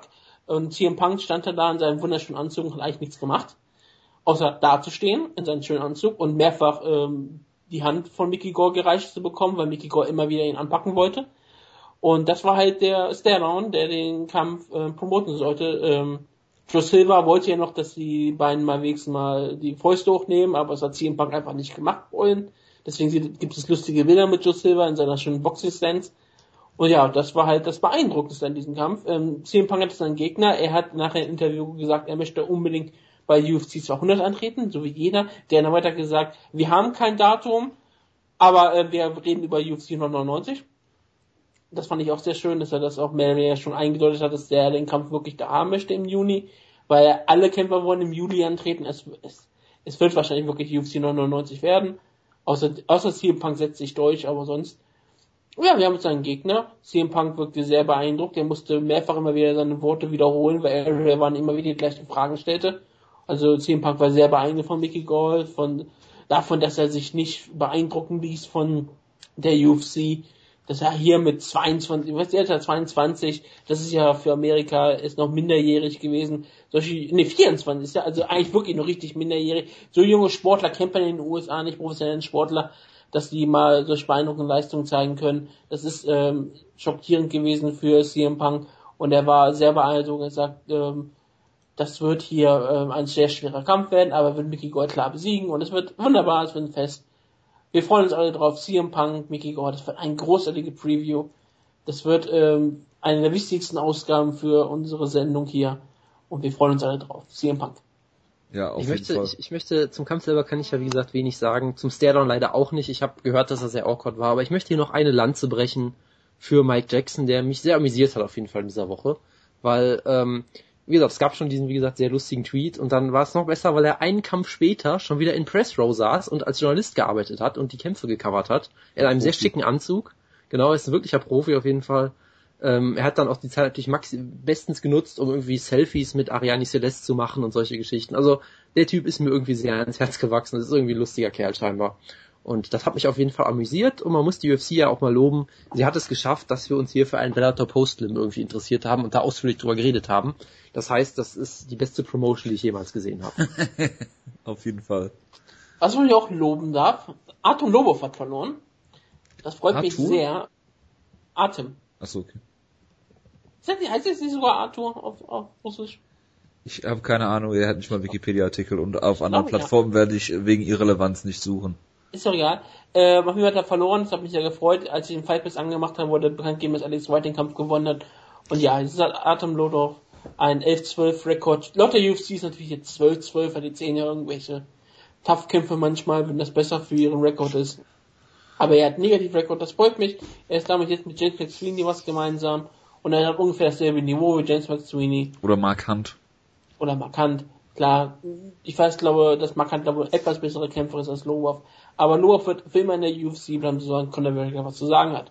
Und Conor McGregor als UFC Hall of Famer kann hier auch wirklich ganz klar sagen, was Sache ist. Also bitte, ja, James, James McSweeney hat einen eindeutig positiven Rekord von 15-13. Den möchte ich bitte nicht in einem Atemzug nennen. Jetzt hat er einen positiven Rekord. Ja, klar. Mittlerweile ja. Das ist doch das Einzige, was zählt, oder? Mhm. Auf jeden Fall. Gut, da würde ich sagen, schließen wir diese äh, Card. Ich frage euch nicht, wie ihr sie gefunden habt, aufgrund der lückenhaften, des lückenhaften Schauens. Und äh, starten wir einfach mal mit der News-Ecke. Und zwar fangen wir an mit. Ganz kurz, ich will ganz kurz eine Sache Bitte? sagen. Wir haben zuerst mal ein paar Serientäter-Siege. Ähm, die haben also alle, alle, die getippt haben, haben es richtig. Alle haben auf Benavides getippt. Wir haben sehr viel Grün jetzt da. Mich freut es auch, dass der MA-Penis mitgetippt hat. Der MA-Penis hat auch ähm, äh, Benavides getippt. Ich bin ja vollkommen überzeugt davon, dass es eine Höherin ist, wie sie so nennt. Das ist zu hoffen, ja. Das wäre großartig. Und auch Downfall auf Google-Tabellen hat mitgemacht diesmal. Und hat auch gewonnen. Sehr schön. Ah ja, wir haben alle, die mitmachen, haben jetzt auch wenigstens einen Sieg. Das heißt, wir haben sogar jetzt eine Serie, die gestartet ist. Ja. Auch vom Jockel. auch vom Jockel, ja, das ist richtig. Ja, ähm, jetzt zwei Kämpfe richtig. Genau, ich bin mal gespannt, was nächste Woche dabei rumkommt, äh, wenn die Cowboys gegeneinander kämpfen. Oh, wollen wir nicht einfach mal die Bellator-Karten nehmen? Nein, wir machen natürlich weiter. Äh, natürlich nicht. Es sind 14 Kämpfe auf der Karte nächste, übernächste Woche. Ja, aber wir machen jetzt noch keinen Serientäter. Nee, nee, klar, aber ich finde es sehr interessant. Gut, ähm, Jonas. Bitte. Es gab Neuigkeiten zu Yolo Romero diese Woche. Oh ja, Yolo Romero ist ein Justizopfer, damit ist es jetzt ganz offiziell. Ja. Nee, also Opfer es, des Kapitalismus. Genau, es, es kam mir erst dieses Gerücht raus äh, von irgendeinem Gerüchte-Account, was ich natürlich sofort auf dem Cyborg gepostet habe, weil ich mir denke, hey, es ist Yolo Romero und es ist und ein du denkst dir, hey, es ist das Cyborg, da brauchen wir keine Quellen. Das äh, würde ich jetzt so. Ich habe ja die Quelle angegeben. Ich habe ja gesagt, dass es auf Twitter war. Ja, also das ist ja eine Quelle. Auf, aber, absolut, richtig. Ich habe es glaube ich, Quelle als die meisten. Ich habe es glaube ich sogar verlinkt und dann gab es ja auch Mikey Kawa, der Weltklasse-Manager schlechthin, hat auch irgendwas geschrieben. Genau, das ist der exzellente äh, Weltklasse-Manager, der jetzt von Abd, Ali Abdelaziz abgelöst worden ist. Genau, und es gibt Manager auch ähm, Stars äh, Yolo Romeros Twitter-Account ist äh, letzte Zeit sehr, sehr lange ruhig geblieben und hat sich jetzt auch furios zurückgemeldet. äh, ähm, hat irgendwas getweetet von wegen auf seinem, auf seinem Instagram-Account, dass er, dass er findet, dass die UFC London Card sehr toll ist und da gibt es jetzt die nächsten Verschwörungstheorien, dass er auf die UFC London Card kämpft, warum er auch immer er das sollte. Ähm, aber ich bin mal gespannt auf jeden Fall, weil das Problem ist ja, und ich hatte das schon angemerkt, als die News ursprünglich rauskam, äh, dass diese Pressemitteilung halt schon, sagen wir mal, vorsichtig formuliert ist, wo gesagt wird, ja, es ist eine Potential äh, USADA Violation oder irgendwie sowas war die Formulierung ja, glaube ich, also nur potenziell erstmal, wo man dann sich natürlich auch fragen kann, warum macht ihr da eine Pressemitteilung draus, wenn ihr noch nicht mal Gewissheit habt irgendwie. Aber gut. Und das war ja bei Krokop damals genauso, der gesagt hat, nee, ich habe Drogen genommen. Und dann hat die, die USADA ihn Ja, suspendiert und dann ist nach rausgefallen, er hat alle Tests bestanden, was auch eine großartige Story ist. Ich meine, bei, bei Tim Ähm. Means ist da auch irgendwas gewesen jetzt mit, äh, mit der Violation und der weiß ja, nicht warum. das ist die, Also, die gleiche Sache wie mit Yolo Romero. Bei Tim Means muss ich sagen, ich habe es nicht so genau verfolgt, ich habe nur seine Tweets gelesen, die sehr lustig waren dann. Nein, Ähm. er hat, da gab es auch die Pressemitteilung, dass es eine Potential Violation haben. genau. Gut, okay. Also da ist halt ähm, die Frage natürlich, sollte, ist das wirklich sinnvoll, das dann äh, zu verkünden, wenn dann nachher Monate später rauskommt, oh, vielleicht ist es ja doch nichts. Also äh, es äh, gesicherte Quellen gibt, so wie ich das verstanden habe, immer noch nicht irgendwie, so wirklich, aber äh, es sieht scheinbar so, aus, als wäre die B-Probe vielleicht negativ gewesen und dann wäre halt die Frage, was man jetzt macht. Also ist jetzt natürlich Dann wäre halt die Frage, warum ist eine Probe, die, warum sind A und B Probe unterschiedlich? Ja, genau, also man kann es jetzt interpretieren, wie man will, aber es ist auf jeden Fall erstmal wäre es dann äh, ja kein keine klare kein klarer Durchfall mehr, kein klarer Durchfall. Ja, Es ist vielleicht klarer Durchfall bei Yolo Romero, aber das kann man Ja. nicht genau sagen. Das Ähm. würde auch erklären, warum die Proben unterschiedlich sind. genau, also äh, man, man weiß nicht, was es heißt. Auf jeden Fall ähm, werde ich als großer Yolo Romero Fan natürlich sagen, dass er dadurch entlastet wird, ganz klar und Ja. äh, offensichtlich ein sauberer Sportsmann ist. Offensichtlich. Ja. Ähm, von daher äh, bin ich natürlich äh, be, ähm, äh, äh, ja, be, bestätigt fühle ich mich und ich hoffe natürlich, ähm, dass äh, der, der, der Rückkampf Whiteman gegen äh, Rockhold jetzt sofort zurückgenommen wird und jetzt muss es natürlich Yolo Romero gegen Luke Rockhold geben und ich bin sicher, dass Yolo Romero sich den Titel holen wird. Ich bin stimme erstmal absolut dazu, dass sofort äh, das Rematch gestoppt werden muss, damit wir endlich mal einen neuen Kampf haben. Ich finde das sehr schön. Das ist zu spät. Ähm, ja, ich, das ist ja die Sache. Vielleicht ist es zu spät. Offiziell ist der Kampf ja noch nicht angekündigt, soweit ich verstanden habe. Wookie Alexander hat es angekündigt auf Bloody Elbow. Ja, Hashtag ist, Quellenangabe. Außerdem hat Kenny Florian das mit Sicherheit auch gesagt. Ja, ich weiß, dass viele Reporter ihn schon vermeldet haben, weil sie sind, aber die UFC hat glaube ich noch keine Pressemitteilung rausgegeben, dass der Kampf zu 100% stattfinden wird. Aber es ist auch völlig in Ordnung, falls der Kampf stattfinden wird. Was willst du machen? Zu dem Zeitpunkt war Jo Romero noch scheinbar gesperrt. Aber, das ist halt wirklich die Frage, wie Jo- Jonas schon richtig angesprochen hat. Warum sagt die UFC mit Pressemitteilung, die sie nicht rausgeben müssen, auf jeden Fall den Namen müssen sie nicht rausgeben. Sie können ja auch eine Pressemitteilung machen, wie es viele andere Sportler machen. Es gibt eine aktuelle potenzielle Warnung. Ähm, es gibt einen potenziellen durch, Durchfall durch einen Drogentest. Wir ähm, warten darauf, dass der Kämpfer die B-Probe eröffnet. Er hat die B-Probe eröffnet. Und wir geben dann den Namen bekannt, falls wir es wissen, wer es ist.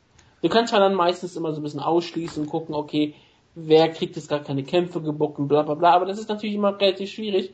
Und so kann natürlich Julio Romero hier sagen, ihm wurde ein bisschen rufschädigendes Verhalten ähm, an, an Tag gelegt. Denn wir haben uns darüber lustig gemacht, logischerweise. Absolut, außer Jonas. da, das gebe ich ja auf Jonas, der hat sich auch mit drüber lustig gemacht. Er hat sich halt in anderer Form drüber lustig gemacht. Ja. Aber wir haben Romero, aber wir haben wie alle anderen auch hier ähm, auf jeden Fall auf ihn drauf eingehauen. Wir haben seine Ehre verletzt und das ist relativ schwierig. Klar, auch wenn die B-Probe jetzt ähm, negativ ist, es heißt jetzt nicht, dass er äh, absolut sauber war, sondern heißt einfach nur, wir wissen es nicht mehr und im Zweifel ist es immer für den Angeklagten und das ist auch vollkommen richtig. Denn wenn eine Probe davon falsch ist, müssen, weiß man natürlich nicht, welche davon jetzt die falsche ist, aber dass sowas passiert halt auch in Dopingproben ab und zu mal, dass eine Probe verunreinigt ist oder falsch beurteilt wird, bla bla bla. Aber ähm, es ist natürlich trotzdem eine dumme Sache. Und gerade wie die UFC es ähm, hier so ganz klar ähm, macht mit ihren Pressemitteilungen. Ich glaube, Sa Kang Lee war ja schon mal ein großer Kang Fall, wo ja. das gemacht wurde.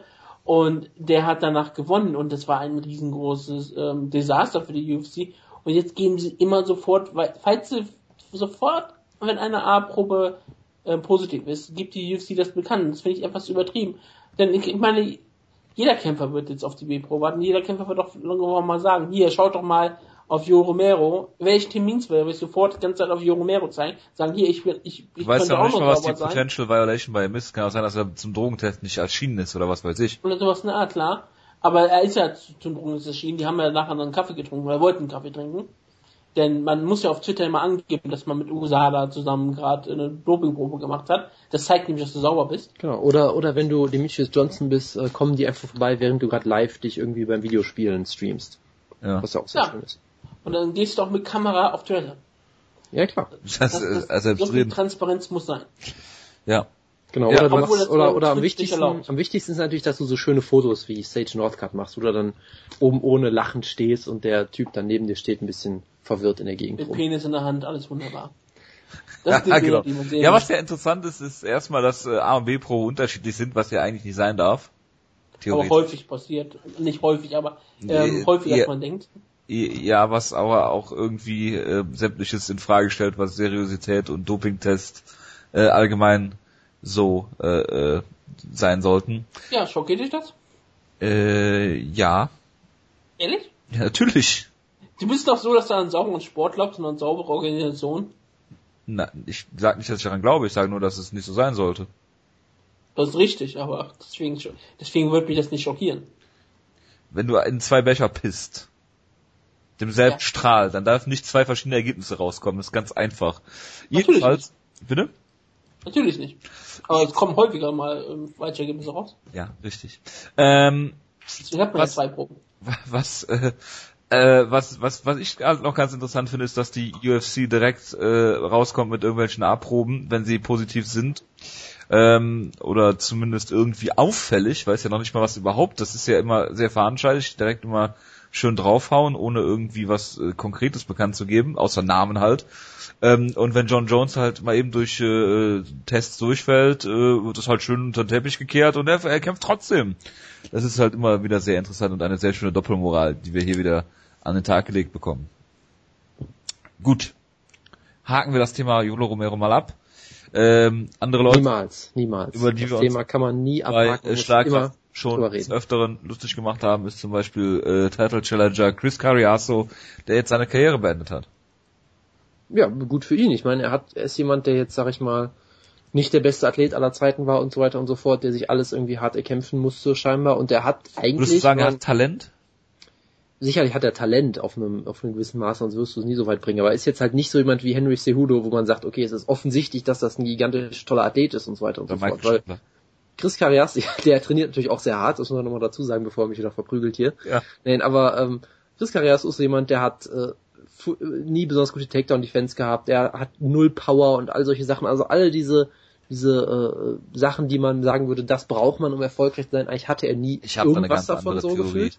Aber ich habe das Gefühl, er hat sich eine, eine sehr nette Nische eigentlich im Laufe der Zeit äh, äh, für sich gefunden, wo er durchaus Erfolg hatte. Ich meine, klar, wir machen uns immer darüber lustig, dass er einen Title-Shot gekriegt hat. Das ist natürlich auch vollkommen zu Recht, aber hey, er hatte wenigstens mal einen Title-Shot gehabt und er hat ja auch zumindest mal einige solide Kämpfe äh, sowohl im Flyweight als auch im Bantamweight gehabt und das ist mehr als die meisten Leute von sich jemals behaupten können. Von daher, er hatte Heike, unterm Schritt, an dich. unterm Schritt hatte er sicherlich, unterm Schritt, äh, Schritt, ja. und, und äh, unterm Papier, um mal den wieder zurückzubringen, hatte er sicherlich eine, das meiste aus seiner Karriere rausgeholt und deshalb kann man ihm nur dafür gratulieren, dass er jetzt äh, äh, ja durchaus eine gute Karriere hatte und halt jetzt auch gemerkt hat, dass äh, es jetzt sicherlich nicht mehr besser wird und dann hat er halt einen Schlussstrich gezogen. Dafür kann man ihm nur gratulieren. War er eigentlich mal Team Schlagkraft? Ja, ne? Oder? Ich Am weiß Anfang? nicht mehr ganz sicher. Ja, Auf also, jeden Fall hat er einen Title Shot gehabt. Er kann nicht mehr in Team Schlagkraft kommen, deshalb er hat alles erreicht im Sport. Mehr geht nicht. Team Schlagkraft äh, kann er nicht mehr erreichen. Deshalb ist äh, eigentlich die logische Konsequenz, dass er hier äh, zurückgetreten ist. Das war sicher auch sein Gedankengang, ja. Ja, äh, was haben wir hier noch auf dem Zettel stehen? Äh, Jake Shields äh, kämpft nicht bei World Series of Fighting wegen irgendwelchen Vertragsdiskussionen. Äh, Tim Means äh, wurde halt aus dem Kampf rausgenommen mit Donald Cerrone, äh, wie wir ja schon drüber äh, gesprochen haben eben. Äh, Carlos Wemmeler äh, ist äh, was was ist er Drogen an, an der ist beteiligt ne Ja, beim Cannabisanbau in Er Er England hat, ja. pass auf, er hat mit seiner Ex-Freundin äh, und deren Eltern, die irgendwie Anfang 70 sind, beide irgendwie Marihuana angebaut, weil die gedacht haben, da könnten sie sich ihre ihre Pension mit hat aufstocken. er die dann angebaut oder hat er nur da investiert also, also ich hatte es so verstanden, dass er sie angebaut hat, aber ich bin mir jetzt auch nicht mehr so ganz sicher. Auf jeden Fall hat er irgendwie so einen Deal gehabt. Ähm, und natürlich, wie ist es dazu gekommen? Er hat äh, angefangen, das äh, selbst zu konsumieren, weil er halt diese ganzen vielen Verletzungen hatte und da irgendwie sich damit etwas äh, Linderung verschaffen konnte und hat dann halt angefangen, das als Business aufzubauen. Don't Und, get high ähm, on your own supply.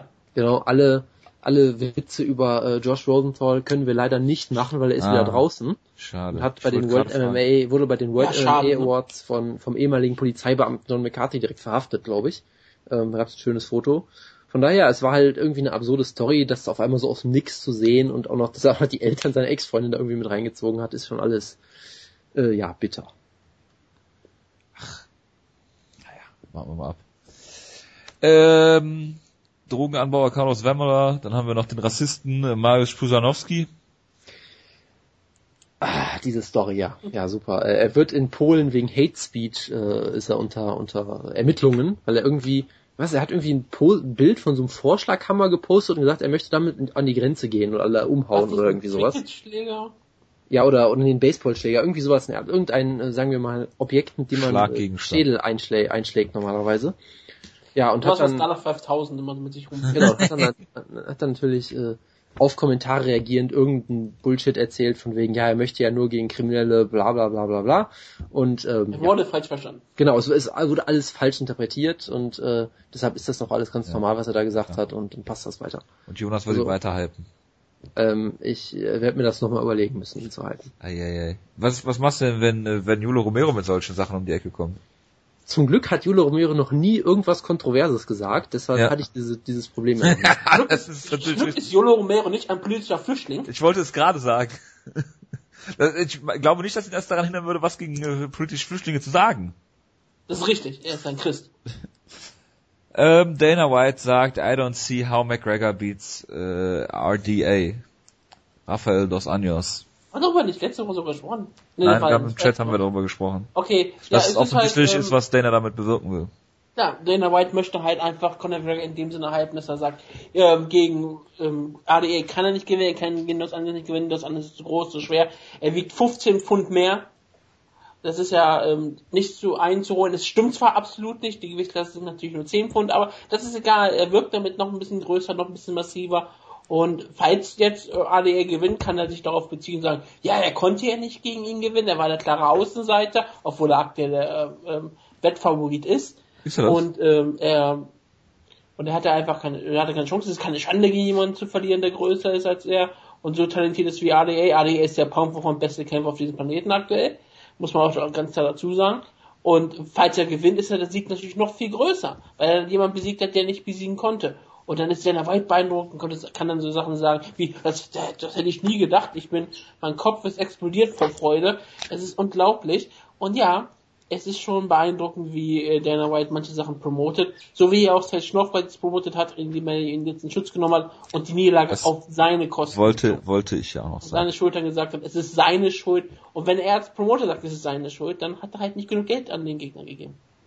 Es ist halt einfach seine Schuld und es ist auch überhaupt kein Problem, weil äh, Sage Northcutt ist natürlich jung und übermotiviert und äh, dass er kämpfen will, ist ganz klar.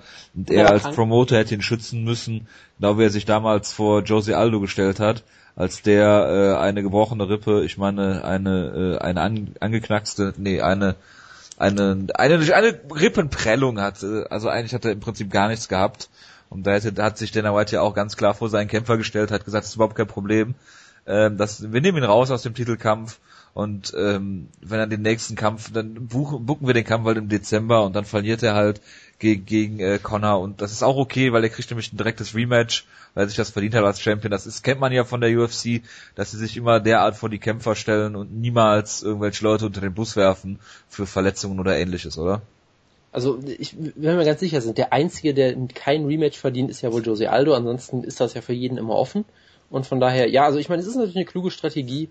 Es gab auch jetzt irgendwie, habe ich einen Tweet gelesen, dass Dos Anjos 190 Pfund wiegt zwischen Kämpfen. Ich weiß nicht, ob das jetzt auch strategisch irgendwie geleakt wurde, damit er noch größer wirkt, was sicherlich auch stimmt.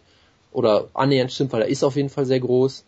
Äh, von daher, ja, es ist halt. Ja, aber eine- Connor ist auch nicht klein, ne? Das muss man jetzt auch mal dazu sagen. Wenn du die Nee, nee, Bilder klar, Conor von ihm- McGregor ist, ist So ein riesengroß. Ich hab, Zombie, wenn er ich habe hab letztens ein Bild mit ihm neben DSP gesehen. Du hättest jetzt nicht sagen können, wer in welcher Gewichtsklasse kämpft, so ein bisschen. Ne? Ja, Also ist da halt, in den Mountain Nelson gesehen, steht. hab mich gefragt, wer wer ist. genau, Gunnar Nelson ist ja natürlich auch, äh, sollte natürlich runter ins Lightweight cutten zusammen mit Johnny Hendricks, aber gut, das ist eine andere Sache. Das ist eine ganz andere Sache. ähm, auf jeden Fall ist es halt so, dass ähm, es ist natürlich eine gute Art und Weise, den Kampf zu hypen. Ich meine, es gab ja auch dieses große Bohai, dass irgendwie Conor McGregor auf dem offiziellen Poster keinen Gürtel um hat, was jetzt irgendwie auch geändert wurde. Also da, da passieren halt viele Sachen. Der, das, äh, die, der Trailer ist natürlich auch sehr gut. Also von daher, äh, es ist ein großes Risiko natürlich, weil ich glaube trotzdem, dass eine Niederlage McGregor natürlich schon schaden würde. Es wäre jetzt kein Weltuntergang, aber es würde ihm sicherlich schaden und von daher ist es natürlich sinnvoll, dass äh, versucht wird, jetzt Dos Anjos als ein so großes Monster wie irgendwie möglich aufzubauen, weil erstens hypst du damit den Kampf gut, zweitens musst du Dos Anjos ja mal irgendwie promoten und mehr gibt's bei ihm halt nicht zu promoten, weil er halt ehrlich gesagt nicht besonders interessant ist als Persönlichkeit so. Er ja, ich weiß, das ist schockierend. Ähm, und von daher, selbst wenn, also wenn McGregor gewinnt, hat er damit halt das Riesenmonster mit Dos Anjos besiegt. Und wenn er verliert, ist auch nicht so schlimm. Ähm, von daher, äh, ja, aktuell macht die UFC zumindest in der Hinsicht äh, vieles richtig. Absolut. Gut, dann äh, Nikita Krylov, das Monster aus dem Light Heavyweight, kann sich jetzt oder will sich umorientieren, was das Camp angeht. Er überlegt, mit Kings MMA zu trainieren oder bei Jackson Winklejohn. Ja, also die Coaches schlagen sich mit Kämpfer wie Nikita Krylov. Denn so einen Kämpfer willst du formen. Er ist ein Rohdiamant. Auf jeden Fall. Der einzige Rohdiamant in der Heavyweight. Äh, Gian Villanti gibt's ja noch. Aber der hat ja ein festes Camp. Den kriegst du nicht losreißen. Das, das, den, den kriegst du da wirklich nicht losgerissen. Der Ja. ist ja fest verwachsen. Ja, ich freue mich schon wieder auf äh, Embedded für den äh, Rückkampf Whiteman gegen Rockhold. Machen sich wieder lustig, dass äh, Gian Villanti einen 100-Jährigen besiegt hat, aber gut. Ähm, Reden wir jetzt über Ben Henderson Moment, Moment, Moment. Ja, Moment. es ist die letzte. Wir, wir, müssen, wir müssen eine Sache reinbringen. Jojo, würdest du nicht auch gerne ein UFC Embedded mit Yolo Romero gucken? Wäre das nicht toll? Weil wir haben ja gerade gesagt, ich, ich kann nie aufhören, über Romero zu reden. Deshalb, da ich jetzt gerade ein neues Gerücht über ihn entdeckt habe auf Twitter, werde ich es natürlich sofort vortragen müssen. ja, bitte. Auch wieder dieses Gerücht auch vollkommen Tough. unbestätigt natürlich, aber ich werde es einfach wiedergeben, weil es ist Yolo Romero. Das Gerücht ist, dass äh, UFC Fox Analyst Michael Bisping gestern gehumpelt hat und äh, deswegen verletzt ist und Yolo Romero jetzt gegen Anderson Silva kämpft, was natürlich ein wildes Gerücht ist und ich glaube es ehrlich gesagt überhaupt nicht, aber äh, ich werde werde es einfach wiedergeben, weil es großartig wäre und ich würde mir sowas von in den Arsch beißen, dass äh, noch- Romero Yolo Romero gegen Anderson Silva in London kämpfen will und ich währenddessen in die entgegengesetzte Richtung gerade fliege. Das wäre sehr ärgerlich für mich, aber naja, was will man machen? Äh, nix. Und Yolo Romero wird bei der MMA Hour scheinbar auftreten, heute oder morgen oder irgendwann. Das wäre sensationell. Äh, deshalb wird es da sicherlich Updates geben über äh, seinen aktuellen Stand. beim ähm, MA-Reporter des Jahres. Genau, ähm, Errol Havani, der wird sicherlich die ganz harten Fragen stellen auf jeden Fall. Dafür ist er bekannt. Genau, und äh, deshalb werden wir dann, dann Na, mehr hart wissen. nachgefragt. Genau. Ähm, ja. Gut, dann Äh. ganz kurz, äh, bevor du dann mit den weiteren Themen hast. Mach ich mal kurz die Geburtstage einfach mal. Das, ich übernehme mal kurz die News-Ecke. Sehr Wir absurd. haben wieder Geburtstage. Ähm, ähm, Peter Sobotas Opfer Pavel Pavlak hat heute Geburtstag, das ist ganz wichtig.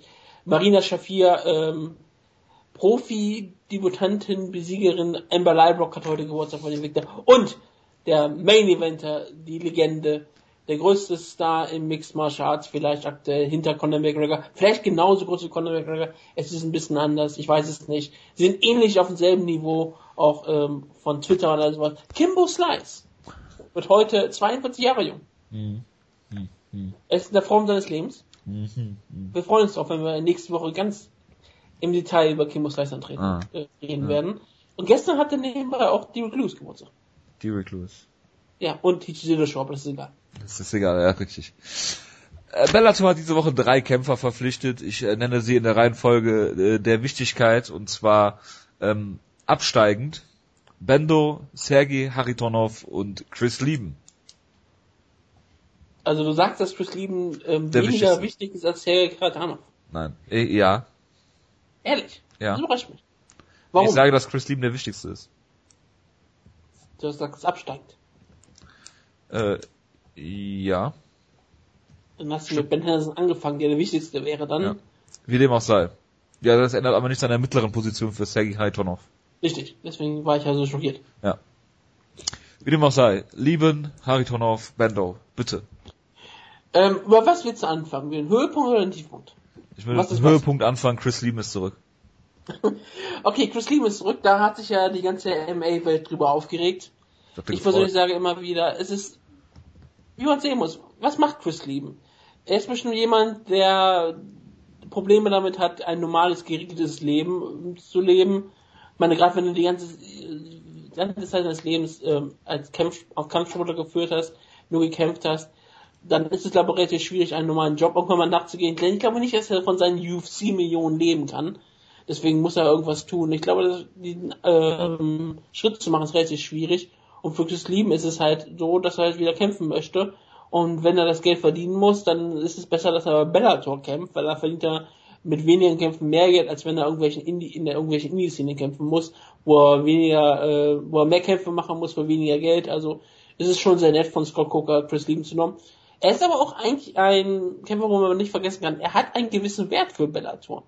Denn er ist als einer der ähm, Originals von ähm, Tough dabei und das ist auf Spike. Für Spike ist immer da, dabei und das ist für Spike sehr gut. Vielleicht hat Chris auf die Hoffnung, dass wenn er bei äh, Spike auftritt, dass vielleicht er irgendwie da irgendwann mal einen Job bekommen kann, sei es als Bellator ähm, irgendwie hinter den Kulissen oder sei es irgendwie als Brand, ähm, irgendwie als Brand Ambassador, wie man so schön sagt heutzutage, dass er irgendwie bei Pressekonferenzen rumsitzt oder bei Fanfesten dabei ist und irgendwie Geld verdienen kann.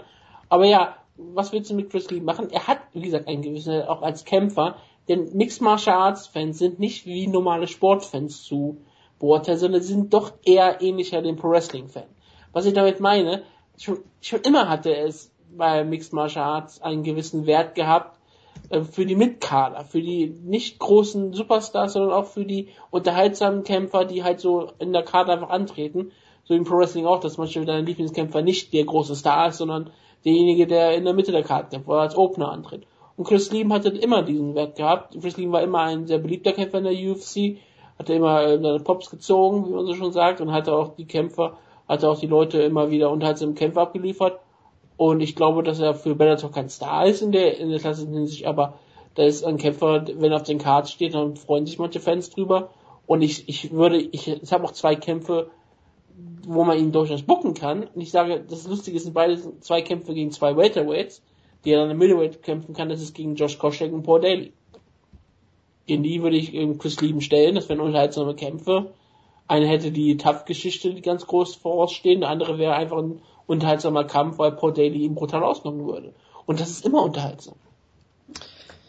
Ja, also Bellator hat in dieser Woche auf jeden Fall ein zwiespältiges Gesicht gezeigt und das war eher die hässliche Fratze, wo man sagt, okay, wir verpflichten so einen UFC Haspin, der nicht mehr kämpfen sollte, der sicherlich viel zu viel in seinem Leben schon eingesteckt hat, der äh, Bendo, ja, das, das sagst äh, du äh, als sagen wir mal- Kazushi Sakuraba, ja? ja, ich bin natürlich auch voll dafür, dass, dass er Ryzen wieder gebuckt wird, was ja auch bestätigt wurde, weil es dieses tolle Foto gab mit Saki Gebara, wo dann Again drauf stand. Du klingst begeistert. Wie Ja, ich gesagt, kling total Wie kannst du begeistert. das verteidigen und Chris Lieben. nicht? Ja, Chris, Chris Lieben gegen Kazuchi Sakuraba. Ja, also das ist sinnvoll auf jeden Fall. Chris Lieben kämpft bei Ryzen gegen den Sieger von Kazushi Sakuraba gegen Benale Silva, Mini-Turnier. So, nee, aber es ist schlimm. Chris Lieben ist auch jemand, der jetzt nicht der größte Sympath ist außerhalb des Käfigs. Er wurde jetzt, wurde nicht letztens erst wegen Stalking verurteilt oder irgendwas war da auf jeden Fall. Also er ist, äh, äh, fährt irgendwie häufiger mal betrunken Auto und hat, äh, sagen wir mal, Das tut John Jones auch und das ist trotzdem. äh, Er ist halt MMA-Kämpfer. Ja, das, also deshalb hatte ich jetzt These things happen in MMA. Chris Lieben ist jetzt auch nicht jemand, der besonders sympathisch mir äh, ähm, ähm, sieht, genau. Ähm, äh, Wie gesagt, Romero, der, der sehr sympathisch ist. Domestic Violence gab's da auch noch und so weiter und so fort. Also von daher ist jetzt auch nicht jemand, den ich persönlich irgendwie sympathisch finde und ich möchte ihn halt nicht mehr kämpfen sehen, weil er komplett kaputt ist. Und das ist in jeder Hinsicht eine total beschissene Verpflichtung und äh, ich werde den Kampf mir auch nicht angucken. weil Dann rede über Ben Henderson. Ben Henderson ist eine sehr gute Verpflichtung natürlich. Ähm, hat jetzt scheinbar auch gesagt, dass er auch Boxen und Kickboxen will, was ich jetzt eher für eine fragwürdige Entscheidung halte, aber gut. Ich freue mich, Golden Glove Champion werden. ich freue mich sehr auf Ben Henderson gegen, ich weiß jetzt leider keine Kickboxer in seiner Gewichtsklasse, aber okay, er wird sicher Koroschkov. gegen, gegen Niki Holzken wird sicher ein ganz toller Kampf. Das wird ganz, ganz, ganz gut für ihn ausgehen, ja genau. Gegen Madeline Manhoff, weil warum nicht? ähm, nee, aber da, da, da halte ich jetzt erstmal weniger von, aber es ist natürlich sehr interessant, dass äh, er jetzt halt wirklich sagt, hey, ich bin Free Agent, ich bin Top 10 Kämpfer in möglicherweise zwei verschiedenen Gewichtsklassen und ich habe einfach keinen Bock mehr auf die UFC, weil mir Bellator mehr bietet. Und dann macht er einfach den Sprung. Und ich finde das sehr interessant. Er hat jetzt direkt ja einen Kampf gebuckt äh, gegen äh, Andrei Koroschkov um den Welterweight-Titel. Ähm, bin ich auch mal interessant, äh, wird interessant zu sehen, wie er sich darschlägt. Im, Im Lightweight könnte er natürlich auch noch angreifen gegen Will Brooks, falls er dann noch bei Bellator kämpft. Da kommen wir vielleicht auch noch gleich zu. Aber auf jeden Fall eine sehr interessante Sache. Ich bin mal gespannt, ob das jetzt ähm, noch weitere Wellen schlägt, ob da jetzt noch andere Kämpfer nachziehen. Ähm, Das ist auf jeden Fall schon mal sehr interessant. Es gab natürlich dann auch wieder die hässliche Fratze, dass nämlich Bellator scheinbar nicht das geringste Interesse an Aljamain Sterling hat, den die UFC scheinbar auch nicht haben will, was äh, alles irgendwie sehr bizarr ist, aber naja gut. Ja, ähm, achso, wolltest du gerade noch weitermachen? Genau, deshalb wollte ich nur sagen, das mit Bendo ist auf jeden Fall sehr interessant, eine sehr interessante Entwicklung und ich bin gespannt, wie es weitergeht. Und äh, ja, also es ist halt irgendwie, Bellator bietet irgendwie so ein sehr äh, zwiespältiges Bild für mich aktuell. Auf der einen Seite, dass die Bände holen, ist super. Das ist halt Scott Cokers äh, Bellator. Und ich meine, Karitanov ist nett. Ich meine, er ist halt alt, er wird kein Contender mehr sein, aber er ist immer unterhaltsam, kann man mal machen, so, ist okay. Äh, over im Kickboxen geschlagen ist, ist okay alles, wunderbar. K1 Level Striker. Ja, er ist wirklich ein K1 Level Striker und äh, Top Level Sambo irgendwas und weiß ich nicht was. Master und Pride, of Sports bestimmt. Und, und Pride Never Die und alles. Also der Verein. Niederlage so, gegen Alexander Emelianenko. Genau, der vereint so alles in sich, was man haben möchte oder auch nicht haben möchte. Ähm, und das ist halt die eine Seite der Medaille. Die andere Seite der Medaille ist, dass, dass die Aljamain Sterling scheinbar nicht haben wollen, dass sie Chris Lieben holen und dass scheinbar Will Brooks Bellator verlassen will, weil Bellator ihn scheiße findet und nicht und sich mehr oder weniger weigert, ihn zu promoten. Also das sind halt so Sachen, wo ich mir denke, ähm, Scott Cookers Bellator kann manchmal Volltreffer landen, manchmal tritt er aber auch voll in äh, den Mist, sagen wir mal. Ja, ich, ich stimme dir erstmal bei ähm, Ben Henderson mehr oder weniger komplett zu, da muss ich eigentlich gar nichts mehr groß zu sagen, denn er ist eine großartige Verpflichtung, es ist relativ wichtig, dass, dass Bellator jemanden wie Ben Henderson verpflichtet. Es ist teilweise auch jetzt wichtig, dass man jetzt die richtigen Leute holt, dass man nicht irgendwie für, äh, einfach nur als als Mittel eingesetzt wird für viele Kämpfer, dass man sagt, oh, ich könnte ja zu Bellator gehen, da kann ich richtig viel Geld verdienen und bei Bellator kann ich richtig viel Kohle verdienen. Denn das, das Hauptproblem ist, warum ich jetzt sage, dass sie vielleicht Aljamain Sterling nicht holen, ist, liegt halt teilweise auch an Aljamain Sterling. Der Coleman Podcast, den du ja auch sehr schön findest, hat ja auch mal darüber gesprochen, dass jemand wie Sterling für manche Promoter ein Problem sein könnte, weil er halt sehr bewusst von sich selber ist, sondern dass er halt auch durchaus Probleme macht, dass er halt seine Meinung sagt, die auf Twitter zum Beispiel auch sehr stark rausbringt, dass er die auch an andere Medien setzt, dass er halt sich gegen Promoter durchsetzen möchte, was wir auch alle sehr schön finden, dass wir sagen, oh ja, es ist ein Kämpfer, der weiß von seinem Wert, aber für einen Promoter ist es nicht immer unbedingt einfach. Das ist auch ein Problem, was Ben Askren hat. Ben Askren hat natürlich auch den großen Problem, dass sein Kampfstil natürlich nicht besonders ähm, publikumswirksam ist, sagen wir es mal so. Aber Aljamain Sterling hat auch noch ein anderes großes Problem er ist noch so jung und so aufbaufähig, aber er ist noch kein fertiger Star. Und ich weiß nicht, wie Bellator äh, manchmal auch so denken möchte, okay, wir könnten Özil Sterling holen, wir müssen aber erstmal was in ihn investieren, wir müssen ihn zum Star aufbauen und dann müssen wir noch darauf hoffen, dass er dann auch noch loyal ist. Und so wie Sterling sich bisher immer verhält, dass er halt weiß, okay, ich weiß, wie viel ich wert bin und ich weiß, dass ich ähm, nur ums Geld gehe, geht. Deswegen glaube ich nicht, dass er eine große Loyalität hat. Und ich meine, er könnte natürlich viel Kämpfe bei Bellator machen, er könnte sich zum Champion machen werden, aber selbst dann hat man schon gesehen, dass die UFC die Kämpfe aus ihren Verträgen rausholen kann. Und was ist dann auf einmal der Wert für Bellator, wenn sie Aljamain Sterling Star aufbauen und dann auf einmal UFC sieht, hey, der ist ja doch auf einmal ein großer Star, ist der Champion von Bellator, vielleicht können wir ihn doch jetzt holen und können ihn dann doch auf einmal selbst promoten das ist natürlich immer so die Frage, willst du dieses Risiko eingehen, jemanden zu promoten, der bisher keine Loyalität gezeigt hat? Oder willst du auf jemanden setzen wie Ben Henderson, der schon ein gemachter Star ist, den du einfach äh, machen kannst, wie du möchtest, weil er schon er, der wird nicht noch viel größerer Star werden und ich glaube auch nicht, dass er groß wieder zu der UFC zurückgeht, weil es ja für ihn wirklich um das Sponsorengeld mehr oder weniger geht, geht und nicht um die und nicht um das richtige Gehalt, das, das gibt er ja auch noch dazu. Plus, ähm, Ben Anderson ist es, glaube ich, auch keiner, der große Probleme macht für die Promotion. Deswegen, äh, ich, ich bin absolut dafür, dass Bellator Aljamain Sterling verpflichtet. Ich bin absolut dafür, dass Sterling so viel Geld verdient, wie er verdient. Denn er ist ein absoluter Topkämpfer und er verdient sehr viel mehr, als was ihm eingeordnet ist. Er ist ein potenzieller Superstar und es ist absolut schrecklich, was, was abgeht. Aber ich kann, man muss auch versuchen, mal Bellator ein bisschen zu verstehen was nicht immer einfach ist. Und wie gesagt, ob ich der Sache zustimme, ist eine andere Frage. Das ist natürlich richtig. Und äh, wie du schon gesagt hast, äh, Sterling hat keinen Mehrwert für äh, Bellator aktuell. Und wenn du das zum Beispiel mal mit jemandem, guck dir mal jemanden junges, aufstrebendes an, wie äh, Baba Jenkins zum Beispiel. Ähm, der hat äh, unfassbar viel Hype gehabt äh, als äh, potenziell äh, sehr guter Ringer, ähm, wurde halt immer in einem Atemzug genannt mit, mit Henry Sujudo zum Beispiel, auch wenn er halt nie bei Olympia war und so. Und Bellator hat versucht, ihn aufzubauen, hat er verloren und jetzt haben sie nichts. äh, für ihn sozusagen. Ich meine, Aljamain Sterling, klar, war in der UFC, aber ähm, ist halt schwierig, wie, wie Jonas schon gesagt hat, er ist nicht unbedingt loyal, in Anführungsstrichen der UFC gegenüber gewesen. Wenn du auf der anderen Seite wird sogar von Dana White äh, nicht mal nicht mal verjagt sozusagen, sondern wird halt auch gesagt, okay, ich kann es verstehen und hier und da, bla und alles Gute und jetzt nicht angefeindet, das kann ja auch nicht jeder Kämpfer von sich behaupten, sie Randy Couture zum Beispiel.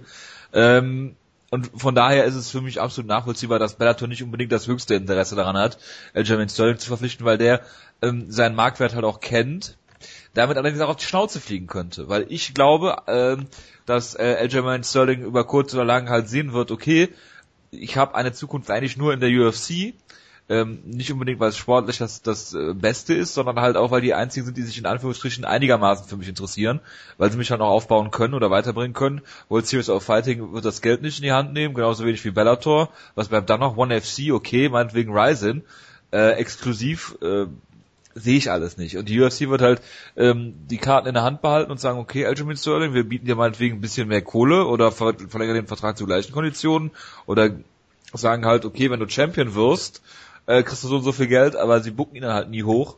Das weiß ich nicht, je nachdem, wie man es nimmt. Aber ähm, ich denke, dass er, dass er über kurz oder lang bei der UFC mangels Alternativen halt halt verbleiben wird. Und ähm, ich würde Bellator da auch keinen Vorwurf machen, wenn sie halt, wenn sie halt ähm, äh, Aljamain Sterling nicht verpflichten, weil ich glaube, selbst Karitonov hat da einen höheren äh, Stellenwert als, als äh, Aljamain Sterling, für Bellator zumindest. Und nein, Jonas, das Argument, er ist schwarz, zieht Aljamain Sterling, schau mal die ganzen Bellator-Talente an, die so verpflichtet haben. Phil Davis, Michael Page, ähm, äh, äh, Barbara Jenkins, sind alle schwarz. Bellator ist, ist nicht rassistisch. Das Kimbo 5000. Slice, Dada 5000, ich wollte gerade sagen. Also die ganzen Talente, die sie eben verpflichtet haben. Ja, also diese, diese Leute sind bei Bellator offen. Scott Cook als Bellator ist eine inklusive Liga. Ja, absolut. Ja, absolut. Gut. Selbst Zombies wie Chris Lieben können da kämpfen. Ohne Rassismus. Äh, machen wir mal weiter mit den Kampfansetzungen.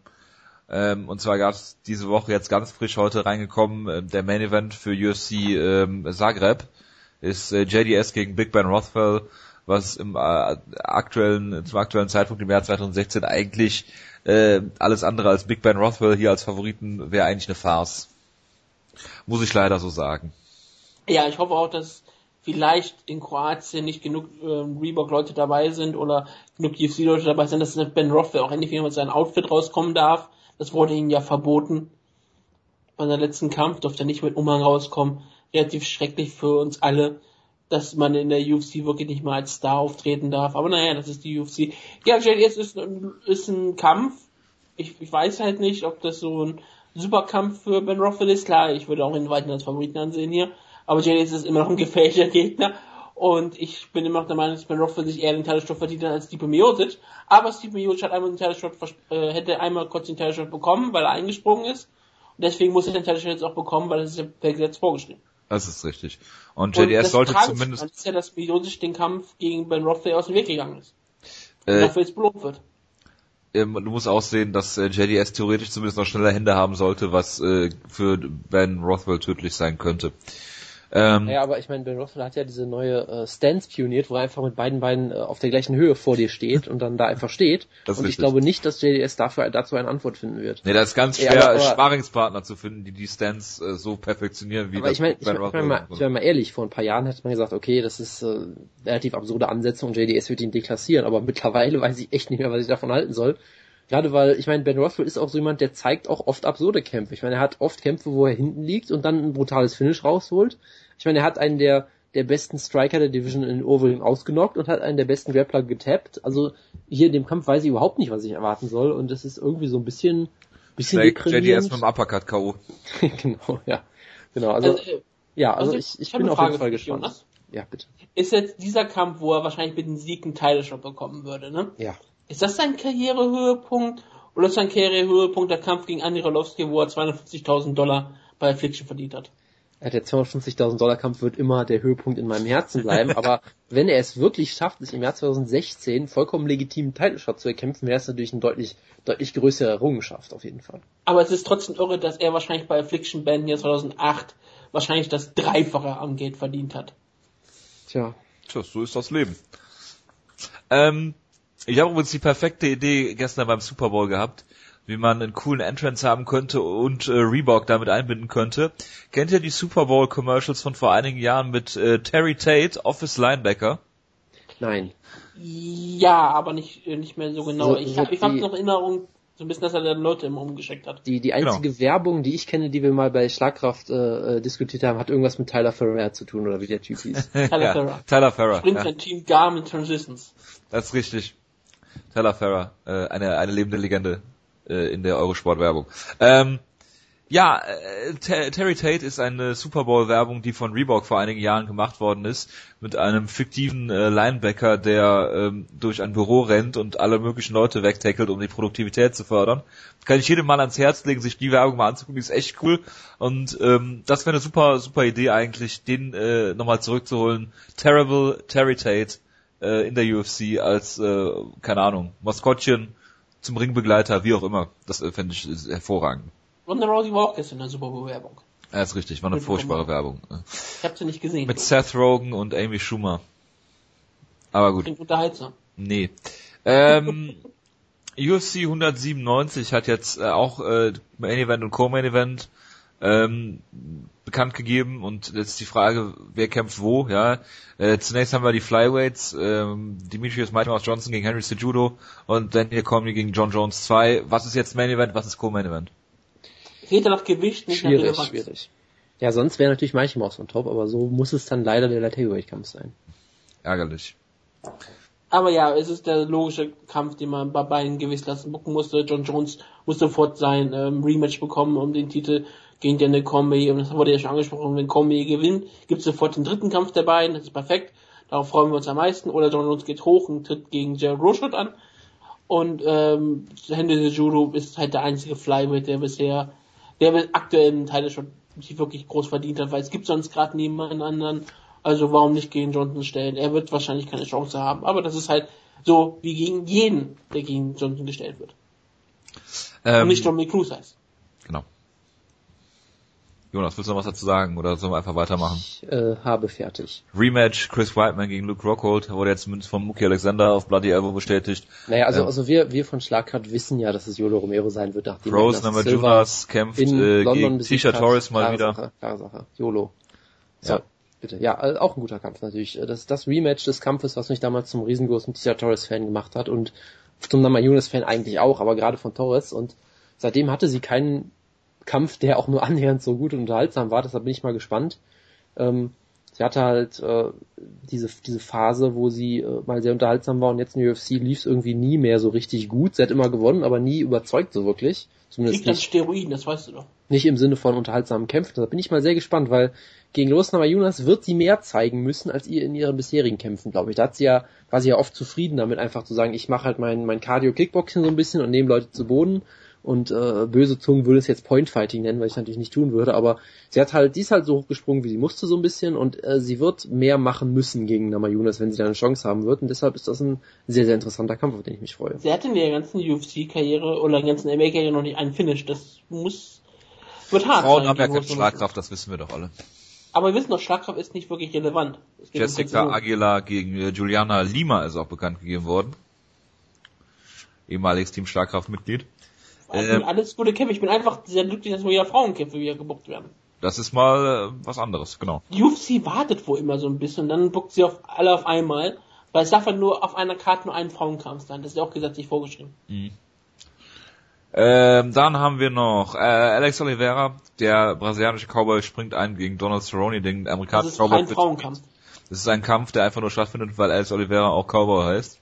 Also ich finde das super, dass man solche solche Gimmicks bookt. Ich meine, wir hatten ja, Ja, auch schon mal, absolut. äh, wir hatten wir hatten ja auch schon mal äh, Cowboy gegen The Bull McDessie, das war auch sehr schön und solche Geschichten. Also ich, ich finde das wunderbar, aber ich finde halt auch, wenn du den Kampf bookst, dann musst du auch wirklich Stipulations machen, ja. Der Verlierer muss seinen Hut abgeben und sich einen neuen Nickname suchen oder Der ähnliches. Verlierer muss äh, Ähm, mit Leonard Garcia zusammen wohnen. Genau, dann machen wir machen wir bald noch ein Pitbull und Hitman Turnier und dann wird das alles sehr sehr unterhaltsam. Dann gibt's nämlich nur noch den einen wahren Hitman in der UFC oder ähnliches. Das fände ich sehr schön. Ja, dann kommt Martin Kempman zurück und kämpft gegen Andrei Arlovski, um Mike Hall zu rächen. Ich habe leider Extreme meinen Brokeback Couture Mountain- hält zusammen. Ich habe leider meinen Brokeback Mountain Witz schon im Cyborg gemacht.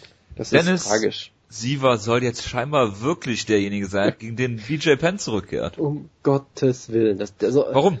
Ich das sag mal ist so. doch, das, das ist doch die, der Kampf der BJ Penn-esken Takedown-Defense auf genau, alle Beine. gegen, gegen den BJ Penn-esken Kämpfer, der aber nicht mehr BJ Penn so wirklich ist. Nee, ja, aber- ist wirklich die Hülle von BJ Penn. aktuell ja, die leere, seelenlose Hülle eines äh, hawaiianischen Superstars. genau. Also von daher, ja, ich will es überhaupt nicht sehen, aber okay. Äh, der einzige Vorteil ist halt, es ist ein großer Kampf. Das heißt, wenn, dann würde, würden wir sicherlich ein bisschen mehr von Dennis Siever und seinem Übersetzer in Embedded oder ähnlichem kriegen. Da würde ich mich natürlich sehr drauf freuen. Äh, machen sie bestimmt wieder tolle Witze, dass sie BJ Penn in eine Mülltonne schmeißen wollen oder ähnliches, wie bei dem Ist das jetzt schon ein Legendenkampf für Dennis Siever? Ich meine, der ist auch schon relativ alt. Sein Legacy steht auf dem Spiel. Ja, absolut. Absolut, ja. Also wenn er UFC den- Hall of Famer Dennis Siever. Was? Aber das kann er sich super auf eine Vita irgendwann schreiben, ne? Sieg über BJ Penn. Da fragt ja keiner nach, wann das Gegen UFC war. Hall of Famer Two Division Champion BJ Penn besiegt im Jahr 2016. Ja, das muss er nicht sagen, wann, sondern muss einfach nur in seiner Vita stehen. ist doch egal wie. In 20 Jahren hat sich doch keiner mehr dran, gegen wann, wann er gegen BJ Penn gekämpft hat, sondern dass er einfach gegen BJ Penn gekämpft hat und vielleicht auch gewonnen hat. Ja.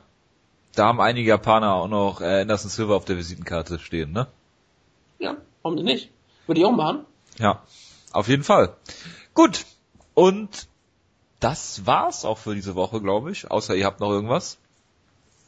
Ich würde jetzt, ja, ich würde ja jetzt gerne irgendeine Grundsatzdiskussion äh, vom Rahmen brechen, damit Woodke es nicht ins Kino schafft, aber mir fällt leider nichts ein. Ja, das ist ist natürlich mir- sehr schade. Ich weiß auch ganz genau, wir können jetzt eh kein Thema mehr sprechen, denn sobald wir die schon hochgeladen haben, wird eh noch irgendeine News sprechen. Ja, Jolo Romero hat ja gleich ein Interview, der wird dann alles Das bekannt ist doch geben völlig egal. bei UFC London und dann äh, werden Ja. wir gespannt. Wahrscheinlich hat John Jones irgendeinen Mord begangen und darf doch wieder nicht kämpfen. Und muss dann 50 Stunden Community Service machen dafür. Ja, das wäre angemessene Strafe. Ich äh, wünsche euch auf jeden Fall noch äh, eine äh, angenehme Restkarnevalwoche, einen schönen Feilchen Dienstag und einen schönen Aschermittwoch. Ähm, fastet schön. Ähm, Wutke, dir viel Spaß in der Sneak gleich und äh, wir hören uns nächste Woche wieder. Bis dahin, macht's gut. Ciao, ciao. Ciao, ciao.